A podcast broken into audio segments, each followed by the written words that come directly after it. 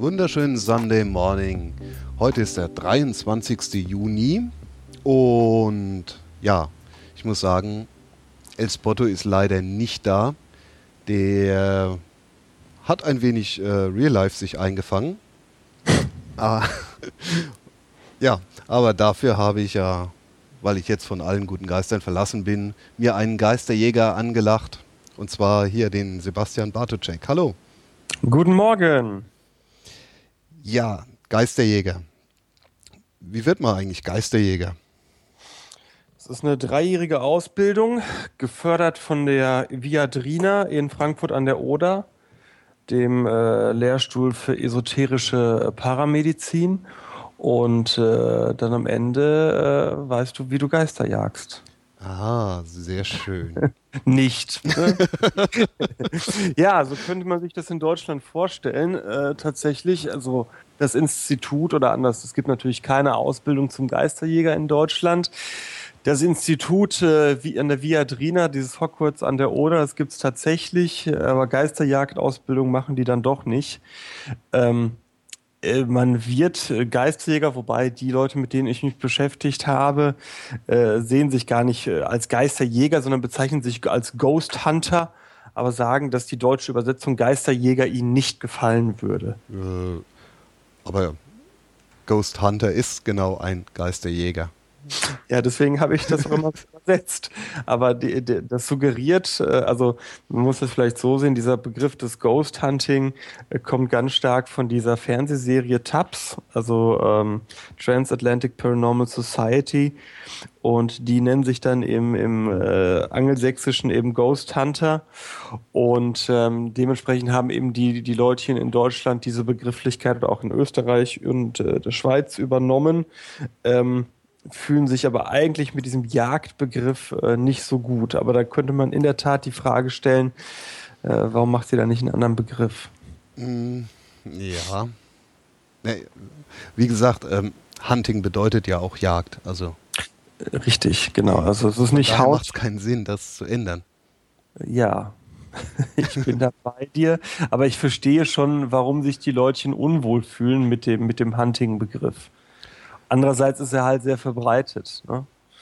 Das ist das Ding. Aber dementsprechend äh, heißt das Buch, das ich zusammen mit der wunderbaren Alexa Waschkau äh, geschrieben habe, auch konsequenterweise Ghost Hunting. Ne? Auf Spurensuche im Jenseits. Ja, netterweise. Ja gut, ähm, lass mich mal so anfangen. Ist es überhaupt schon mal jemandem gelungen, einen Geist zu fangen? Nein. Die Antwort ist relativ einfach. Also darüber besteht Einigkeit. Äh, kein Ghost Hunter Team und kein einzelner Ghost Hunter hat meines Wissens nach jemals behauptet, in den letzten Jahrzehnten einen Geist äh, gefangen zu haben. Äh, Gibt es eigentlich eine Theorie dazu, wie man einen Geist überhaupt ja fangen? Also fangen heißt ja irgendwie äh, habhaft werden. Ja. du kennst vielleicht von den Ghostbusters diese Geisterfallen. Ja, Nein. diese Plasmakanonen. Äh, genau, also die, ich weiß gar nicht, wie, wie hießen diese Teile, die die da hingeschmissen haben und dann draufgedrückt, weißt du, wo am das Ende der Geist eingesammelt die fallen. Und Ja. wie, ich weiß gar nicht, wie die funktioniert haben. Das habe ich mich als Kind nie gefragt. Das war eher wie so ein Staubsauger, ne? Ja, ja, aber das wurde auch nie so wirklich äh, äh, erklärt. Richtig. ja, nein, aber die, es, es fängt ja damit an, äh, dass, dass die Leute, dass man sich äh, uneinig ist, was denn oder A, ob es wirklich echte Geister gibt und äh, B, wenn ja, was die denn sein sollen. Also, äh, was ist eigentlich ein Geist, äh, wenn es nicht ein natürliches Naturphänomen, ein natürliches Naturphänomen, Ja. Ach, unnatürliche Naturphänomen. Also wenn es kein Naturphänomen ist, so, was ist es dann? Und da gehen äh, die Meinungen auseinander. Äh, ich habe insgesamt zehn äh, Ghost Hunting Gruppen interviewt, habe mit vielen mehreren auch noch gemailt. Und die Meinungen gehen von ganz klassisch die Seelen Verstorbener über ähm, eigene Wesenheiten, also sowas wie Dämonen, äh, hier, ähm, na, Engel, äh, bis hin zu, äh, das sind Zeitreisende oder Paralleluniversen, die uns durchdringen. Also es gibt noch nicht mal, oder Poltergeister, das ist ja so eine Theorie, die unter anderem Professor Walter von Lukadu sehr vertritt, was dann so die Externalisierung internaler psychischer Spannungszustände, also wenn ich mit meiner Ollen Stress habe, aber keiner von uns was sagt, dann fliegen irgendwann von alleine die Messer durch die Gegend. Das ist das Poltergeist-Phänomen.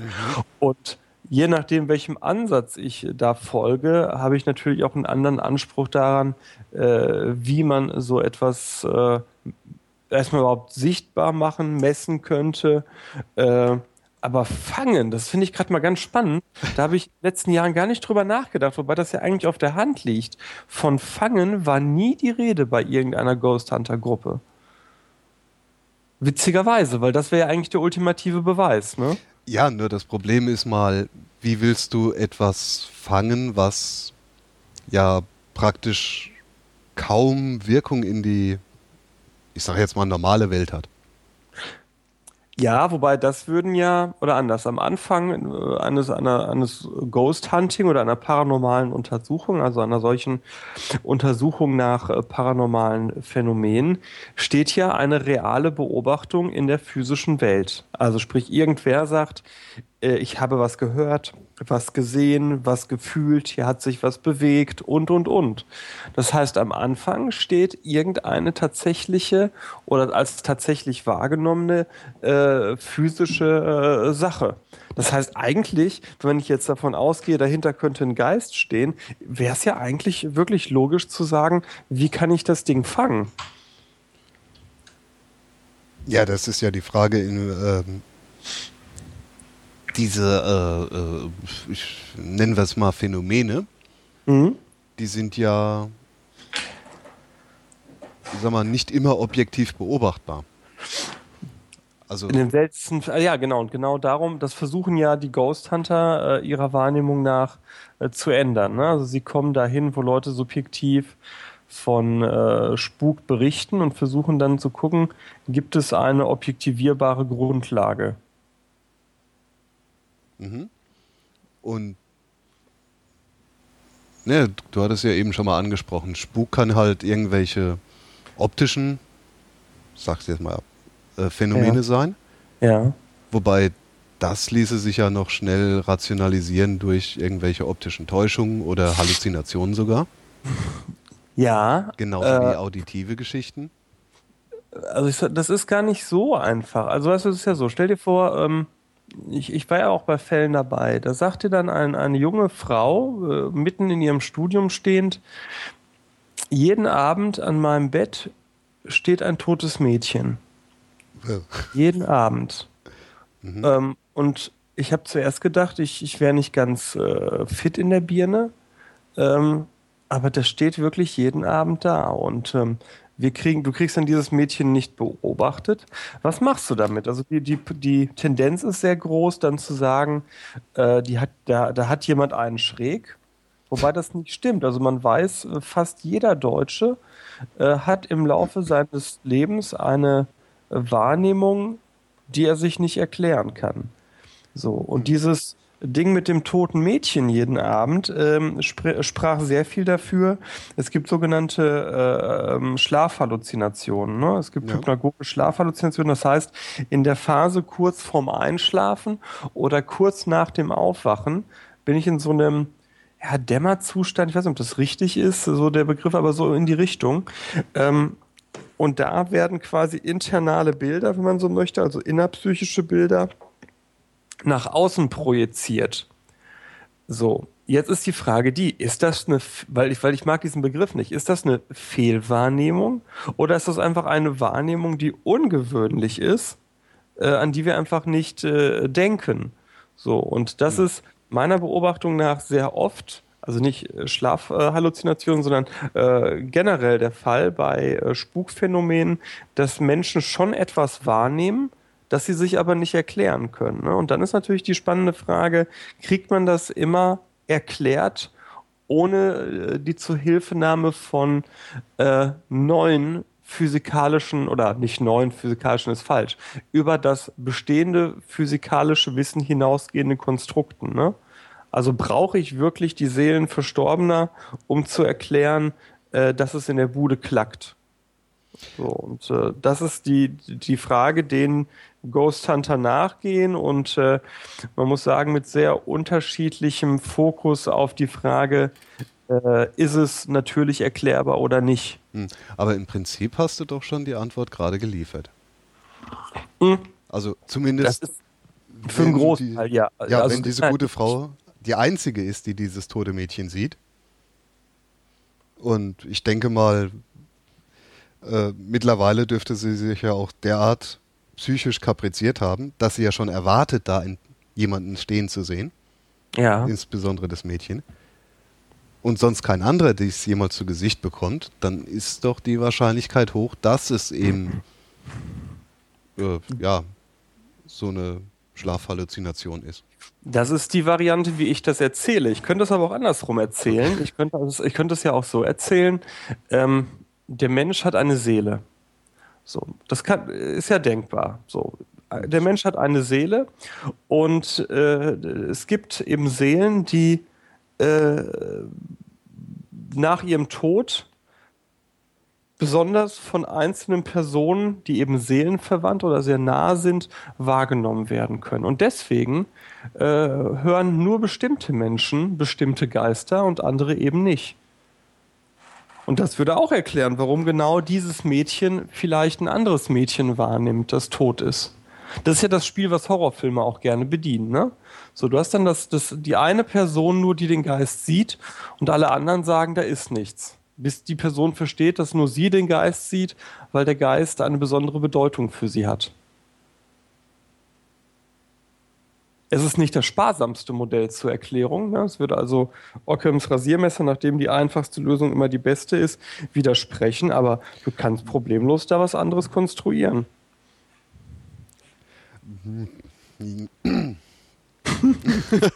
ne? ne, vielleicht habe ich gerade ein bisschen Problem mit dem äh, Begriff Seele. Ja, ich auch, ähm, aber es gibt ja. Äh, deswegen lehne ich wahrscheinlich diese zweite Theorie gerade ein bisschen eher ab. Aber es gibt ja viele Deutsche, die sagen würden, äh, es gibt eine Seele. Wir sind mehr als unsere reine Physis. Ja, von mir aus, aber das bedingt, äh, bedingt sich ja alleine schon durch die Komplexität unseres Denkapparats. Ich glaube, das ist ein anderes Thema. Ähm nee, das ist, nee, nee, das ist kein, also sorry, das ist keiner, das ist genau das Thema. Also glaubst du, wir sind mehr als unsere Physis? Ich sage nein. Ich sage, alles, was wir sind, ist unsere Physis. Und wenn unsere Physis endet, unser Körper endet, endet unser Bewusstsein. Äh, da gehen wir d'accord. Aber die, die ganz spezifische Zusammenstellung unserer Physis, ja. die bewirkt eben mehr als nur einen Klumpen von Nervensystemen und Muskeln. Für uns aus innerer Sicht schon, ne? Von außen sehend nicht. Ja, von au ja, doch. Also den Vergleich ziehe ich dann gerne mit so einem Ameisenhaufen. Mhm. Ne, weil so eine Ameise oder eine, ein ganzer Sack voll Ameisen ist ja jetzt erstmal nichts Besonderes. Ne, das sind kleine Mhm. Organismen, die durch die Gegend krabbeln, sich olfaktorisch da, äh, also mit ihrem Geruch oder äh, Geschmack dann äh, orientieren und Mhm. im Prinzip nichts anderes machen, außer äh, komische ba äh, Nester bauen und äh, fressen. Mhm. Mehr machen sie ja nicht. Mhm. Und das ist ja einigermaßen erforscht, warum, wie sowas gebaut wird.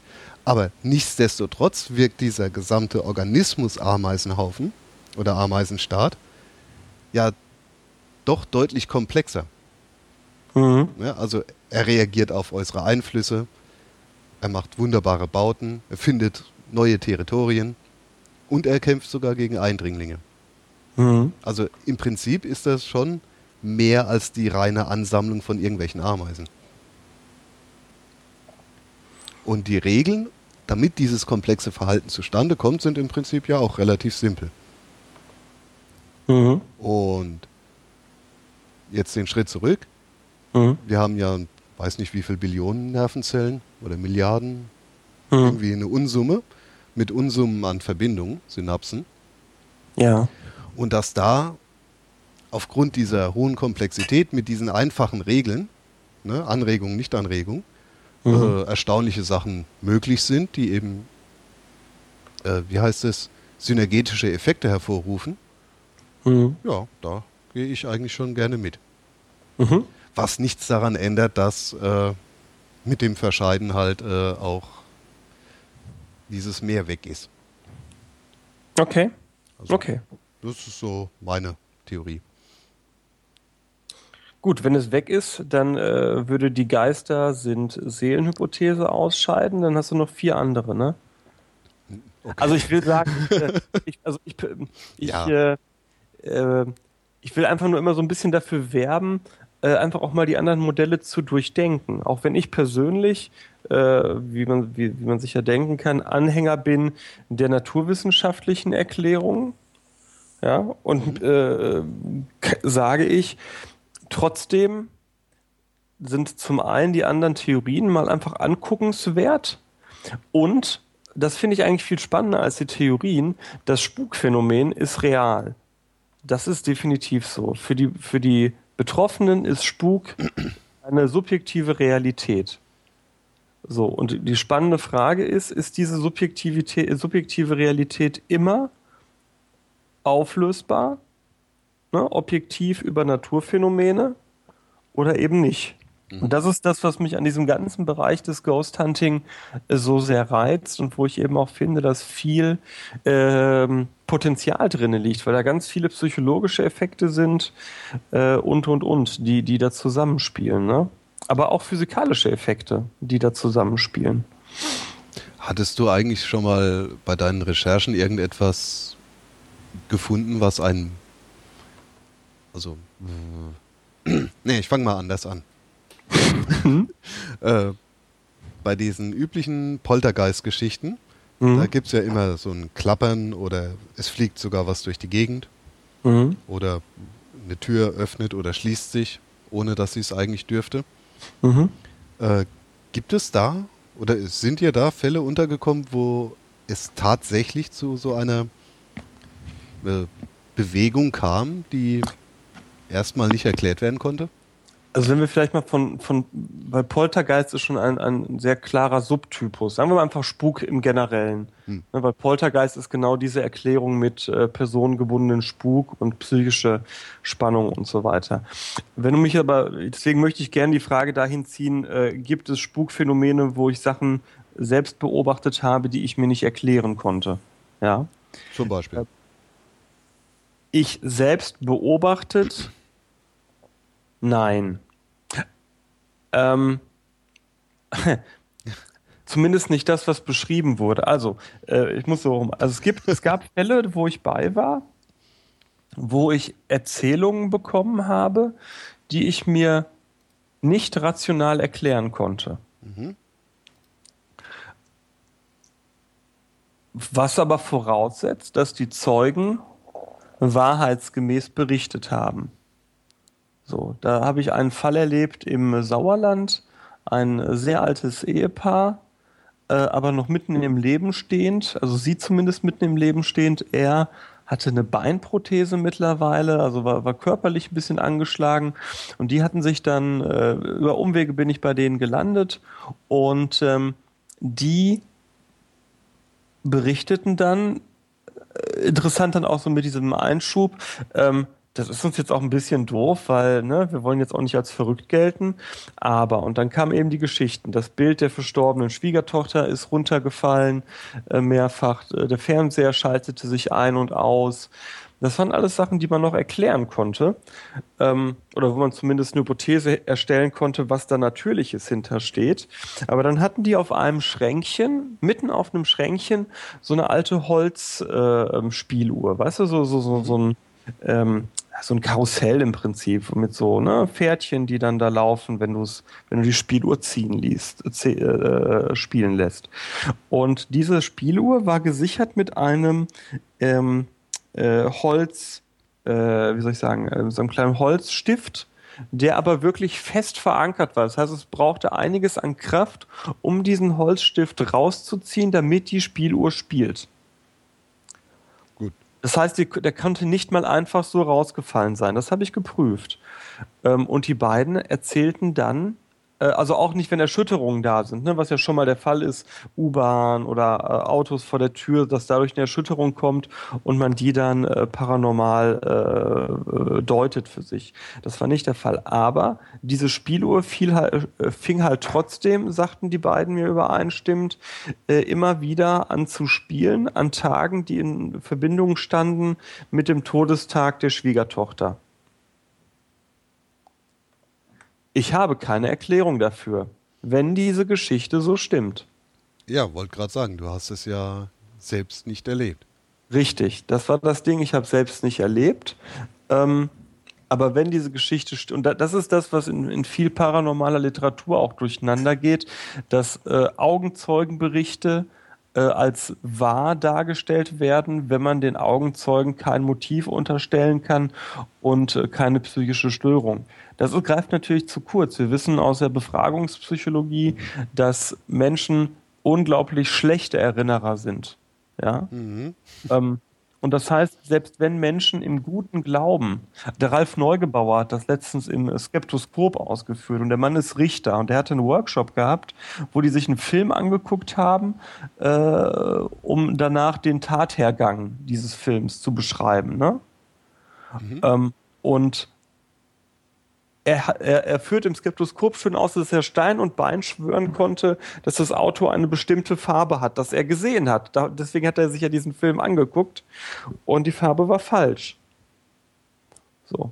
Und so funktioniert das Gedächtnis eben. Es funktioniert nicht als objektiver Speicher. Deswegen äh, wenn ich die, die, die Echtheit einer Augenzeugenaussage anzweifle, sage ich nicht, der lügt und ich sage auch nicht, der ist bekloppt in der Birne, sondern ich sage einfach, Menschen können sich eben nicht gut erinnern. Aber wenn diese Erinnerung richtig war, so wie sie mir da geschildert wurde, habe ich dafür äh, keine Erklärung. Das ist so der Fall, ähm, etwas, äh, ne, von nach fragte Spuk, den ich mir nicht erklären konnte. Was ich wohl erlebt habe, und das mehrfach bei paranormalen Untersuchungen. Also wenn du da äh, durch die Bude gehst und äh, irgendwann machst du ja die sogenannten EVPs, also was man früher Tonbandstimmenaufnahmen machte, nannte, in einem dunklen Raum. Ähm, da habe ich jedes Mal Wahrnehmungen für mich. Also ich habe dann äh, jedes Mal bei sowas das Gefühl, beobachtet zu werden. Ich höre jedes Mal äh, auch Geräusche, die eigentlich gerade nicht passend sind. Und ich äh, habe in, in Maximalfällen sogar äh, Geräusche gehört, in die man Stimmen, aus denen man Stimmen hätte hören können. Also als du live dabei warst. Als ich live dabei war. Mhm. Ähm, Aber das hat doch auch ein bisschen damit zu tun, dass du ja auch geprimed bist wenn ja, du in diese genau. Situation gehst. Genau. Und ich glaube auch, dass, äh, dass das führen wir in dem Buch auch aus, ähm, dass es einfach Empfindungen gibt, die über dich reinbrechen, wenn du eine Erwartungshaltung hast, unabhängig davon, äh, ob du eine, äh, ob du das kognitiv äh, relativieren kannst oder nicht. Also sprich, ich saß dann nachts um Mitternacht in meinem Büro und äh, hörte dann äh, Geräusche aus dem äh, befragten Wasserrauschen im Bad. Und ich wusste genau, da ist nichts, sondern das ist jetzt ne, die Erwartungshaltung, das ist jetzt die Stimmung, die hier generell herrscht. Und trotzdem hatten wir Schiss. Ne? Und das ist das, wo ich sage, das ist ein nicht, nicht zu unterschätzender Mechanismus. Wir können uns äh, gegenüber den Stimmungen von, von, von äh, äh, Augenblicken, von Situationen nicht wirklich abschirmen.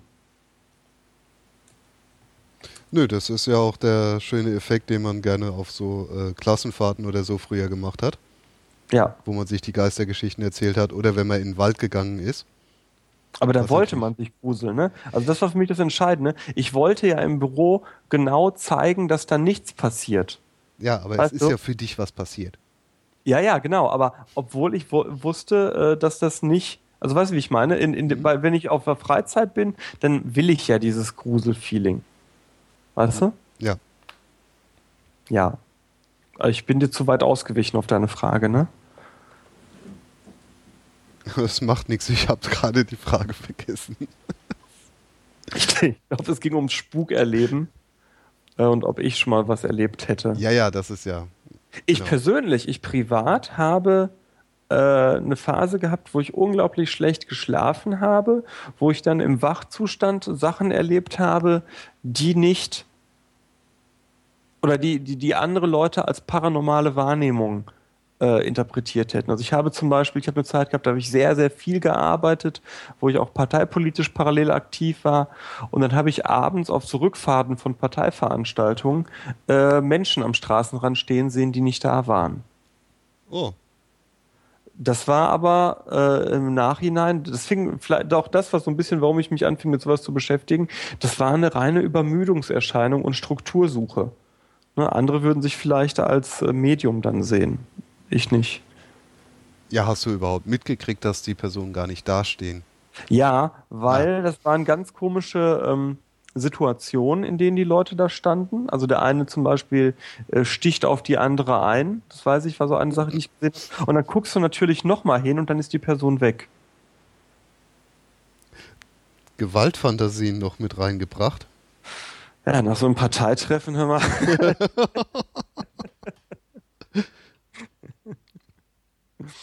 oh je. Ich sehe das gerade auch im Chat, da schreibt das äh, die Merp 424, ähm, dass sie auch Schatten sieht, wenn sie übermüdet ist. Also das ist so eine Sache, da weiß man, ähm, übrigens auch Déjà-vu-Wahrnehmungen, die äh, hängen zusammen, oder anders, die, die können gut ausgelöst werden in, in äh, ähm, äh, Zuständen, in denen man übermüdet ist. Mhm. Ja, ach, ich muss noch nicht mal übermüdet sein, um im Augenwinkel mal eine Bewegung zu sehen, die nicht da ist. Genau, das ist ein anderes schönes äh, Ding, was du beschreibst, peripheres Sehfeld. Ne? Also da, wo wir nicht den, den Fokus haben unserer, unserer Augen, da können wir Bewegungen oder können wir Sachen missinterpretieren. Mhm. Ähm, und auch äh, da hilft natürlich auch übermüdet sein, da hilft aber auch beispielsweise zu viel Kaffee oder so, ne? Also wenn die Synapsenempfindlichkeit herabgesetzt ist. Oh, okay, vielleicht trinke ich dann doch zu viel äh, Koffein. ja, guck mal. ja, äh, die Zeit, dass ich mich da grusel, die ist äh, zum Glück rum. Dazu vielleicht noch eine kurze Sache. Was die meisten äh, Leute, und das ist vielleicht für die Hörer auch nochmal interessant zu hören, ähm, die meisten sind verstört, wenn sie nicht optische, sondern andere Halluzinationen haben. Also vor allem äh, akustische. Und man weiß mittlerweile, dass akustische Halluzinationen eigentlich häufiger sind als optische und man braucht sich da gar keine, keine, keine Angst haben. Das ist relativ äh, normal, dass man das mal in seinem Leben hat. Wenn man das öfter oder durchgehend hat, dann sollte man einen Arzt aufsuchen oder einen Psychologen, einen Psychiater.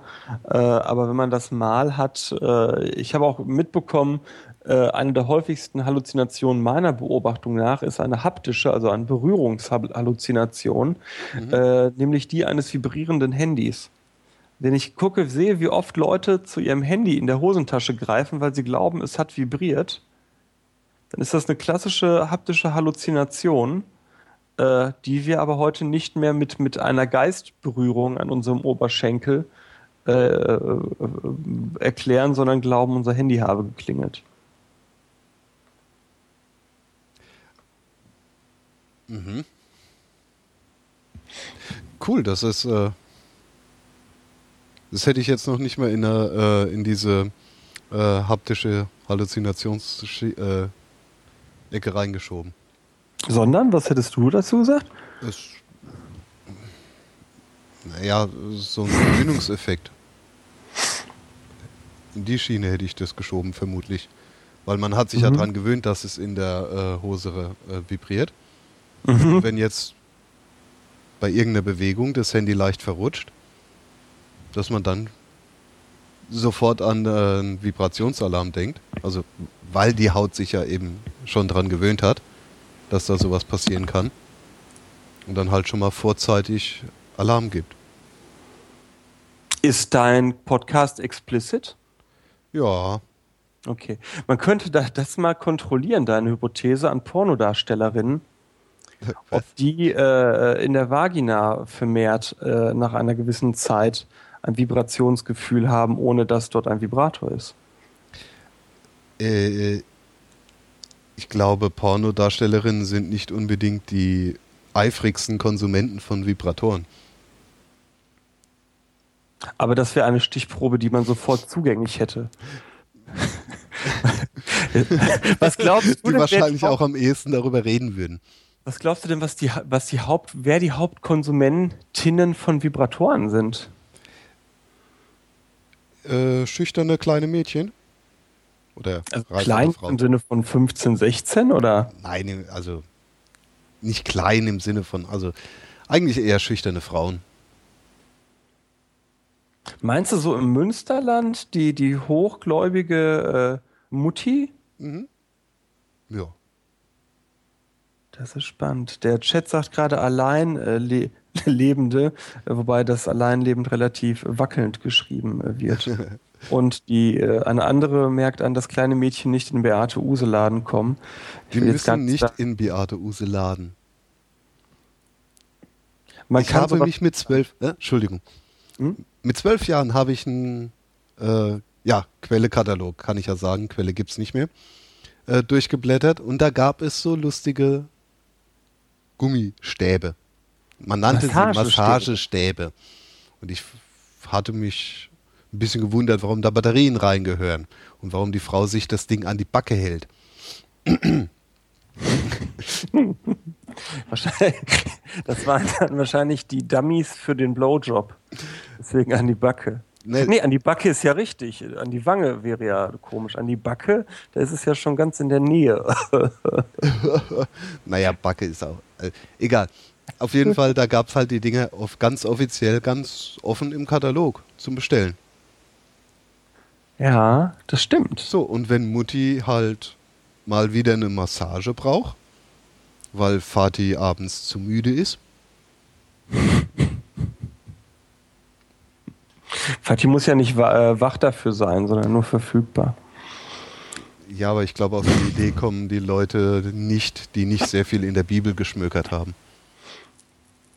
Was sagt die Bibel eigentlich zu Massagestäben? Gibt es da eine Entscheidung? Nein, gibt es nicht. Aber da gibt es eine Geschichte, wo zwei Töchter sich bei ihrem Vater vergnügt haben. Echt? Und, ja. Nein. Doch. In der Bibel gibt es eine Story, wo, wo zwei Töchter ihren Vater durchnudeln? Im Schlaf, ja. Also Vater hat geschlafen und sie wollten ein Kind. Wo ist das denn in der Bibel? Also es muss ja irgendwo im Alten sein, ne? Auf jeden Fall. Ja, ist im Alten. Ach. Also die Bibelstelle, die würde mich dann ja doch mal interessieren. Die könnte ich so oft in, in irgendwelchen Diskussionsrunden einfach mal reinschmeißen und dann sagen, haltet ihr euch auch wirklich an die Bibel? Oder, oder werden die dafür bestraft von Gott? Ich weiß es nicht mehr, das ist so Ewigkeiten her. Aber das heißt, Gott guckt sich das zuerst mit an. Mein Gott. Also, ja, Gott Ach, ist ein Spanner, der schaut sich das erstmal an. Ach, herrje. Äh, Geister, wir waren bei Geister. wir driften hier in einen ganz ja. anderen Bereich. Geister. Ich muss mal gucken, ob ich diese Stelle finde. Nochmal. Es gibt ja auch, äh, ne, äh, gab ja auch diese Geschichten von Geistern vergewaltigt und so weiter, ne? Habe ich aber äh, nie erlebt in der Jetztzeit. Ja, aber das gibt ja öfter zumindest die Geschichten so, dass die Bettdecke weggezogen wird. Ja, das stimmt.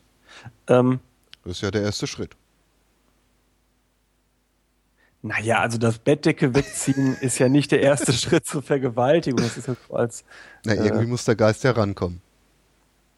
Ja, aber ein Geist könnte sich doch auch unter der Bettdecke manifestieren. ja, oder? Das habe ich noch nie drüber nachgedacht. Warum soll, jetzt wo wir gerade drüber, warum sollte eigentlich der Geist eine Bettdecke wegziehen, bevor er da Gas gibt? So völlig unsinnig. Wenn er sich manifestieren kann, dann macht er das doch unter der, Be ja, oder? Ja, oder, oder, oder er du setzt sehen, ja voraus, dass er vorher noch nicht da ist und dann so aufpoppt. Ja, das stimmt. Hm. Stimmt. Ach, guck mal, da haben wir die Textstelle. Genesis 1931. Äh, Und da gibt es tatsächlich eine Stelle aus der Bibel, Hesekiel 16, 17. Du nahmst auch dein schönes Gerät, das ich dir von meinem Gold und Silber gegeben hatte, und machtest dir Mannsbilder daraus und triebst deine Hurerei mit ihnen. Das klingt verdächtig nach Dildos.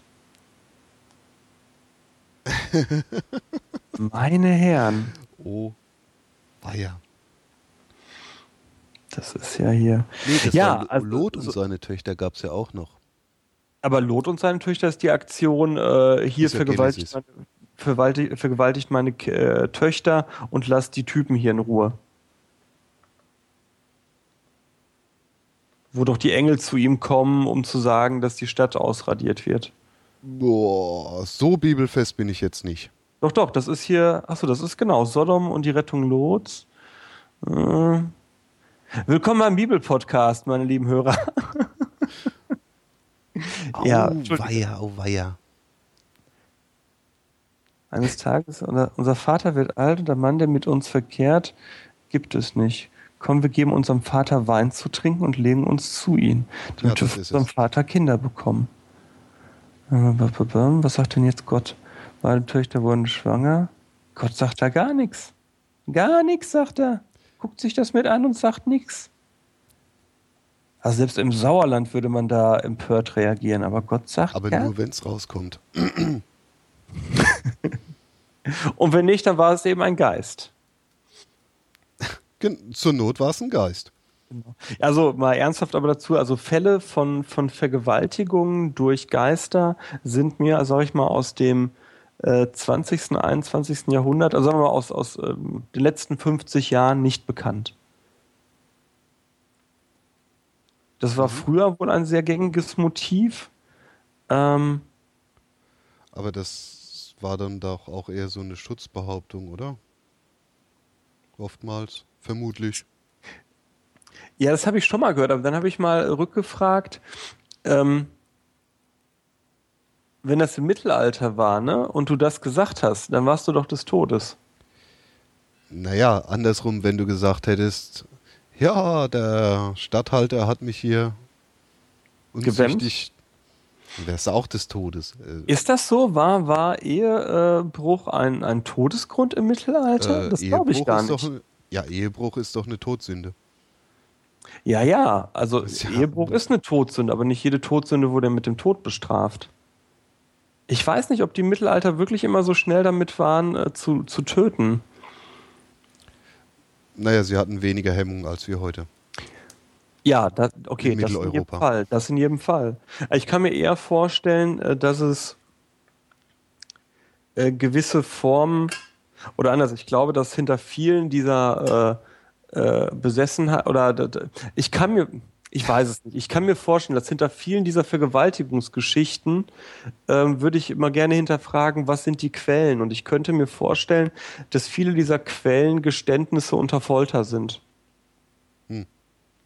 Ne, so, das, was ja auch bei Hexenprozessen ganz oft der Fall war, dass die alles Mögliche äh, ähm, erzählt haben dann, was der Teufel mit ihnen getrieben hat und die Dämonen und so, äh, aber eben unter Folter entsprechend befragt. Und ich weiß nicht, ähm, ob es, äh, da, da müsste man wirklich mal einen Historiker fragen, äh, wie da die Quellenlage ist. Die Alexa wüsste das jetzt bestimmt als äh, Kulturwissenschaftlerin, aber ich ja. habe keine Ahnung. Und ich könnte mir vorstellen, dass natürlich da dann auch wieder so psychotische Fälle reinfallen, ne? wo jemand dann sagt, äh, in einer wahnhaften Störung oder in einer, in einer Schizophrenie, äh, das und das ist mir heute Nacht widerfahren. Andersrum, äh, wenn damals jemandem die Bettdecke weggezogen ist, haben die vielleicht das schon Vergewaltigung genannt. Wo wir das heute nur äh, ja, autonome Bettdeckenflucht nennen würden. Autonome Bett, ja. Wobei ich glaube, dass was das angeht, waren die Mittelalter schon klarer als wir heute. Meinst was eine Vergewaltigung ist und was nicht. Doch, ich glaube, äh, dass ähm, da man sprachlich schon sehr klar hatte, was was heißt. Ich glaube, dass das heute viel mehr verwischt, äh, dadurch, dass man äh, alles als Übergriff äh, sieht, ähm, man nicht mehr so leicht die Feinheiten auch zu, zu schwierigen Sachen äh, betrachten kann. Ist eine Arbeitshypothese, weil mü müsste man, müssten alles hier berufene Leute mal untersuchen. Wäre aber meine Arbeitshypothese. Okay. Gut, aber das ist ja auch gar nicht das Thema. Richtig. Deswegen. Ähm, es gibt eine schicke Geschichte von der ja. ISS. Aha. Die haben Und Geister. Die haben Geister. Oder könnte man zumindest davon ausgehen, weil bei denen gehen hin und wieder mal Gerätschaften kaputt. Also okay. Metall korrodiert schneller als eigentlich erwartet, als es sollte. Oder das geht sogar so weit, dass sogar Glas zerspringt. Was typisch ist bei, Geist, bei Spukerscheinungen, ja. Ja. Aber ich würde mich zur Verfügung stellen, äh, das vor Ort zu untersuchen. Das würde ich ja auch gerne, aber das haben schon Leute untersucht. Ah, Mist. Ja, verdammt. und sie haben sogar die Geister gefunden. Sie konnten nicht alle fangen, aber einige zumindest. Und es hat sich herausgestellt, dass da Mikroben sich gebildet haben. Beziehungsweise mutiert sind, diese aus Versehen mit hochgebracht haben, trotz aller Sicherheitsvorkehrungen. Okay. Und die eben zum Teil sehr aggressiv sind äh, und äh, das Metall angreifen. Oh, Mikroben sind das, ich weiß es gar nicht, sind das also Bakterien? So Bakterien. Mhm. Oder? Aha. Bakterien, Einzeller. Äh, äh, also Einzeller, äh, nicht, ich guck mal hier gerade. Ja, Bakterium ist auch Aha. Okay. Einzeller. Und, und die, die fressen quasi die ISS jetzt auf. Äh, ja, sozusagen. Ja, natürlich. Also Plakativ gesagt. Völlig übertrieben. Ja, ja, ja klar. Ne? Ach du Scheiße, und, und die, die halten sich äh, trotz der ganzen Lebensumstände dort oben? Ja, das ist, ähm, das sind so ähnliche Mikroben, wie sie auch in anderen Extrembedingungen leben. Mhm. Äh, und im Prinzip haben die es da doch total kuschelig in der ISS. Sie haben genügend Sauerstoff, ist schön warm mhm. und sie haben keine äh, Konkurrenz. Das ist eigentlich perfekt. Ja, und äh, was ja. machen die denn jetzt, die Astronauten? Ähm, naja, das wird da eben äh, immer mächtig desinfiziert. Sie müssen immer ihre äh, Gerätschaften sauber machen. Ach du Scheiße. Aber das ist kein neues Problem, nämlich die russische Raumstation, die Mir, ja. die hatte ähnliche Mikroben am Start. Die hatte, hatten ähnliche Probleme. Das würde dann ja zum Teil sogar diese massiven Ausfälle äh, erklären, die kurz vor der Außerbetriebsstellung stattgefunden haben. Ja, das zeigt vor allem, finde ich, wie unglaublich verletzlich sich der Mensch da macht, ne? Und wie unkalkulierbar so ein Risiko ist. Ja, also bevor man das in der, auf, bei der Mir festgestellt hat und untersuchen konnte, mhm. hat ja kein Mensch damit gerechnet, dass da irgendwelche Bakterien so einen Unsinn machen. Boah, vor allem, ich überlege, wenn die Astronauten jetzt auf der ISS berichtet haben, ja, jetzt springt das Glas und so. Ich will gar nicht wissen, was die sich im Kontrollzentrum so gedacht haben. So, ach ja, mh, spannend, gib das mal dem Psychologenteam weiter. Äh, es hat wohl doch Auswirkungen auf den menschlichen Geist und so, weißt du? Oder meinst du, die haben das sofort ernst genommen und gesagt, oh, da zerspringt Glas, lass uns das mal untersuchen? Also den Thread haben sie garantiert ernst genommen Ja. Weil ein durchgedrehter Astronaut ist, glaube ich, genauso schlimm wie eine zersprungene Glasscheibe. Ja, okay. Also, ja. ja. Ja, Und sie kannten ja schon äh, die Vorfälle auf der Mir. Von daher waren sie ja ein Stück weit vorbereitet. Soweit ich das jetzt hier aus dem Artikel gelesen habe, waren sie halt nur erstaunt, weil sie ja angeblich die besseren äh, äh, Reinheitsbedingungen jetzt hätten. Dass dann diese äh, Bakterien sich da tatsächlich doch nochmal so rasend schnell vermehrt haben. Aber ja. nee, schon ein spannender Punkt. Auf jeden Fall. Stell also dir mal vor, Sie würden das nicht ernst nehmen, was die sagen. Ja, ja, ja, ja. ich äh, zerspringt hier das Glas, alles klar. Also bei den Russen kann ich mir das sofort vorstellen, so nach dem Motto, mhm, ja, ja, der Genosse ist wohl ein bisschen, naja. Weißt du so? Mhm. Krass. Aber ich überlege gerade, äh, ich überlege gerade tatsächlich, ob das, ob, ob das eine ganze Klasse von Erklärungen für Phänomene auf der Erde sein könnte, jetzt mal tatsächlich Richtung Spuk, die ich noch nie in Betracht gezogen habe. Weißt du irgendwas über diese Bakterien? Kommen die hier ganz normal vor oder sind das so Exoten? Äh, weißt du das zufällig? Also es liest sich für mich so, dass das äh, der Ursprungsstamm kommt tatsächlich auf der Erde auch vor. Mhm. Äh, aber die sind wohl da oben mutiert. Also, um das mal in eine vernünftige Bildschlagzeile zu packen. Oh. Killerbakterien fressen die ISS. Wie lange wollen wir diesen Wahnsinn noch mit anschauen? Mhm. Ja, genau. Krass. Krass, krass, krass. Ey. Ja, also das, wird, Hätte ich nie gedacht, dass aber klar, auch von sowas geht natürlich. Ich habe äh, ganz offen, ich, ich bin da deswegen so sprachlos, weil ich habe äh, oft schon das so belächelt, was für ein Bohai die machen mit Reinräumen und so weiter, weißt du, wenn sie diese ganzen Module zusammenbauen, ne? So, da habe ich immer schon zu meiner Frau gesagt, weißt du, was soll der Scheiß? Irgendwann ist das Ding sowieso in der Atmosphäre und da kommt auch alles Mögliche dran, ne? Und jetzt gerade merke ich, dass dieses ganze Bohai äh, scheinbar scheinbar denken sich die Leute doch was dabei. ich glaube, aus Spaß machen sie es nicht. Das äh, wird ja auch teuer dadurch. Krass. Ja.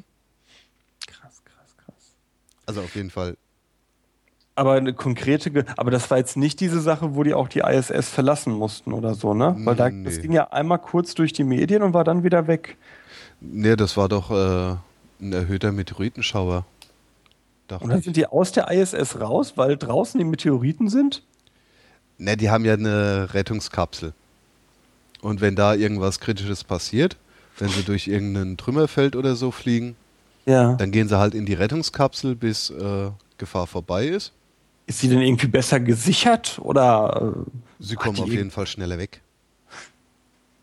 Und wenn die Rettungskapsel getroffen wird, dann haben sie ein Problem. Ja, haben sie die Arschkarte. Wie heißt es so schön? Ein Tod muss man sterben. ja, ist richtig. Aber vielleicht kriegt man ja eine Rettungskapsel runter. Ein guter Punkt, der gerade im Chat gesagt wird von der Eris 2 Cats, äh, die, die, die, die Dingens hier, die Rettungskapsel ist natürlich kleiner. Das stimmt natürlich. Und damit äh, schwieriger zu treffen.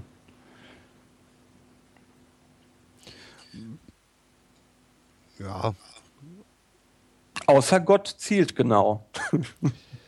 ja, aber Gott muss nicht gut zielen, weil er hat äh, Massenvernichtungswaffen. Du verwechselst Gott mit Obama. oh. Die sind vielleicht beide schwarz, aber das ist dann auch schon die einzige Übereinstimmung. Ja, und beide hören und sehen alles. Auch das, auch das. Äh Ach, jetzt sind wir doch im Neuland.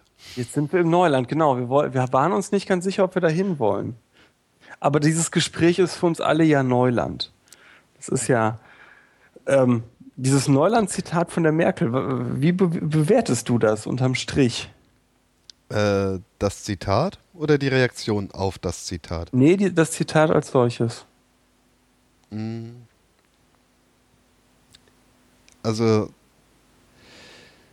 ich schließe mich der Meinung an, dass das ein ganz übler Neusprech ist. Ja, weil? Um diese ganzen Abhörschnorcheltechniken zu legitimieren? Weil wir wussten ja noch nicht so viel und da kann man ja mal richtig Mist bauen aus Versehen. Und wie war das Zitat so? Ja, weil ja böse Terroristen da die Möglichkeiten des Internet nutzen. Ähm, ja, böse Terroristen nutzen auch die äh, Möglichkeiten des äh, Telefax. Wird ja auch überwacht. Also das ist auch überwachbar. Also das ist ja schon, schon lange. Äh, also, naja. Was ist die Schlussphase? Also die Frage ist ja, ich habe das gestern Abend auf einem Familiengeburtstag äh, diskutiert. Also ich sehe das so wie du, was, was die, die, das Zitat von der Merkel angeht, dass das nicht Naivität und Dummheit war, wie ich zuerst geglaubt habe, sondern ganz Kalkül, äh, um die, die, die, ähm, das, die, das Fehlverhalten äh, der NSA zu relativieren, so. Aber die Frage ist ja tatsächlich äh, eigentlich die, wie wollen wir mit Bedrohung äh, der, der äh, Freiheit in unserer, oder wie wollen wir mit Bedrohungen durch Terrorismus in unserer Gesellschaft umgehen? Mhm. Ich persönlich habe da ja immer den Freiheitsgedanken nach vorne geschoben und sage, ähm, um Freiheit zu haben, werden immer wieder Menschen sterben müssen. Das ist ja. so. Du das kannst, Problem, was, hm? ja? nee, du kannst Terroranschläge nur verhindern durch absolute Überwachung. Und selbst dann nicht. Doch. Nee. Wie viele Terroranschläge gab es in der NS-Diktatur? Das weiß ich nicht, aber da gab es auch den einen oder anderen Anschlag. Auf Beziehungsweise äh, war in der DDR keine Ahnung, gab es keinen Anschlag. Aber so ein Anschlag kommt ja immer auch erst dann, wenn entsprechender Druck aufgebaut ist. Verstehe ich nicht. Naja, aus dem Nichts heraus wird ja keiner eine, irgendwo eine Bombe platzieren oder sich in die Luft jagen. Also es muss ja schon irgendwie ein gewisser Druck auf eine gewisse Gesellschaftsschicht ausgeübt werden. Puh, nimm mal die NSU-Terroranschläge. Äh, Maß übersteigt. Wenn du die NSU-Terroranschläge nimmst, da wird ja auch kein Druck auf eine Gesellschaftsschicht ausgeübt. Waren das tatsächlich richtige Terroranschläge oder war das nicht einfach nur eine amoklaufende Nee, das war kein Amok. Crew? Überhaupt nicht. Also aus meiner gut. Okay, Amok war das, wird, das wird der Prozess zeigen, aber aus meiner Sicht ist das eine klassische Terrororganisation wie die RAF gewesen, ähm, mit einer Pseudo-Ideologie, äh, mit, einer, mit einer Pseudo-Betroffenheit und mit einer Agenda, die über Mord versucht hat, Terror. Das ist ja Terrorismus. Terror, also Schrecken zu bringen, um ein gewisses politisches Ziel zu erreichen. Da standen vielleicht nicht so viele zu Beginn hinter wie hinter der RAF. Das ist sicherlich ein struktureller Unterschied. Aber an sich mach, ist die RAF äh, um nichts besser oder schlechter, als es die NSU jetzt war. Mir fällt gerade auf, dass die Definition von Terrorismus vielleicht gar nicht so klar ist. Terrorismus ist ideologiegetrieben. Der, der Versuch, durch asymmetrische Kriegsführung Schrecken zu bringen, mit dem Ziel der Destabilisierung eines Systems, glaube ich. Aber was sagt Wikipedia? Macht es es wirklich das System notwendig? Also Terrorismus richtet sich ja gegen, weiß nicht, eventuell einem Staat. Gegen etwas, genau, gegen einen Staat. Gruppe oder Person. Ja. Terrorismus oder ein terroristischer Akt kann ja auch tatsächlich äh, als Möglichkeit im Krieg verwendet werden. Ja, ist aber per, per Definition dann eigentlich kein Terrorismus. Du meinst jetzt so Guerillakriegsführung? Zum Beispiel. Die bedienen sich ja den, ähnlicher Methoden. Oder einfach ja. nur äh, ja, äh, Angst und Schrecken verbreiten. Wobei Guerillakämpfer kämpfen gegen eine Armee, nicht gegen Zivilbevölkerung. Mhm. Das ist ja nochmal ein struktureller Unterschied äh, von Terrorismus zu äh, Kriegsführung. In einem Krieg kämpfen nie Zivilisten. Per Definition. Krieg ja, ist definiert wobei als Guerilleros praktisch ja auch Zivilisten sind, mehr oder Nee, weniger. Sie werden ah, nur in den Rang einer Miliz gehoben. Nein, sie heben sich selber in den Rang einer Armee, ohne aber die äußeren Abzeichen einer Armee zu tragen. Das ist ja genau das, was die Regierung Bush äh, immer versucht hat zu basteln für viele Terroristen. Dass sie gesagt haben, de facto haben wir es hier mit einer kämpfenden Armee zu tun, die nicht uniformiert ist. Weil du nach Genfer Kriegsrechtskonvention brauchst du äh, äußere Abzeichen, die jemanden als Soldaten charakterisieren. Die Frage ist, was machst du, wenn du gegen ein Land Krieg führst, wo sich die Armee nicht an diese Spielregeln hält? Die USA haben gesagt, dann erklären wir hier jemand, jeden zum Kämpfenden. Mit den entsprechenden Folgen. Richtig. Ja. Äh, Hier kommt hier gerade auch nochmal so ein bisschen die, die Abgrenzung im Chat äh, äh, zur Resistance äh, und so weiter und so fort.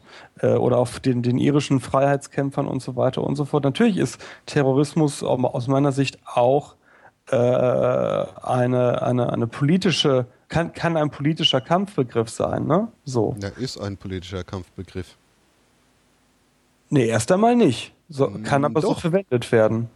Weil Terrorismus geht ja doch meistens Hand in Hand mit dem Freiheitskämpfer. Also sorry, die NSU-Leute und die RAF-Leute waren alles aber keine Freiheitskämpfer. Äh, doch, die wollten doch Freiheit für ihre Kameraden. Zum Teil. Also wenn Beziehungsweise sie wollten ja eine andere, RAF wollte ja eine andere Gesellschaft aufbauen, den Nazi-Dümpel entrümpeln und die NSU, die wollte halt, ähm, ja, das deutsche Heimatreich haben. also wenn du Weil die sind ja unterdrückt, die Deutschen, das musst du ja wissen. also jeder ja jeder Terrorist findet natürlich sein Handeln für sich legitim, klar.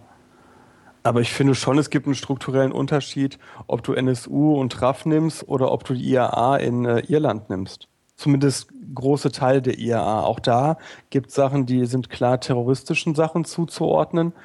Aber die IAA beispielsweise war ja eigentlich eine regulär kämpfende Armee bis zum Ende der, der, ähm, des, des äh, Bürgerkriegs in Irland, ähm, die sich dann nicht in die regulären Streitverbände äh, de, des äh, irischen Staates hat überführen lassen.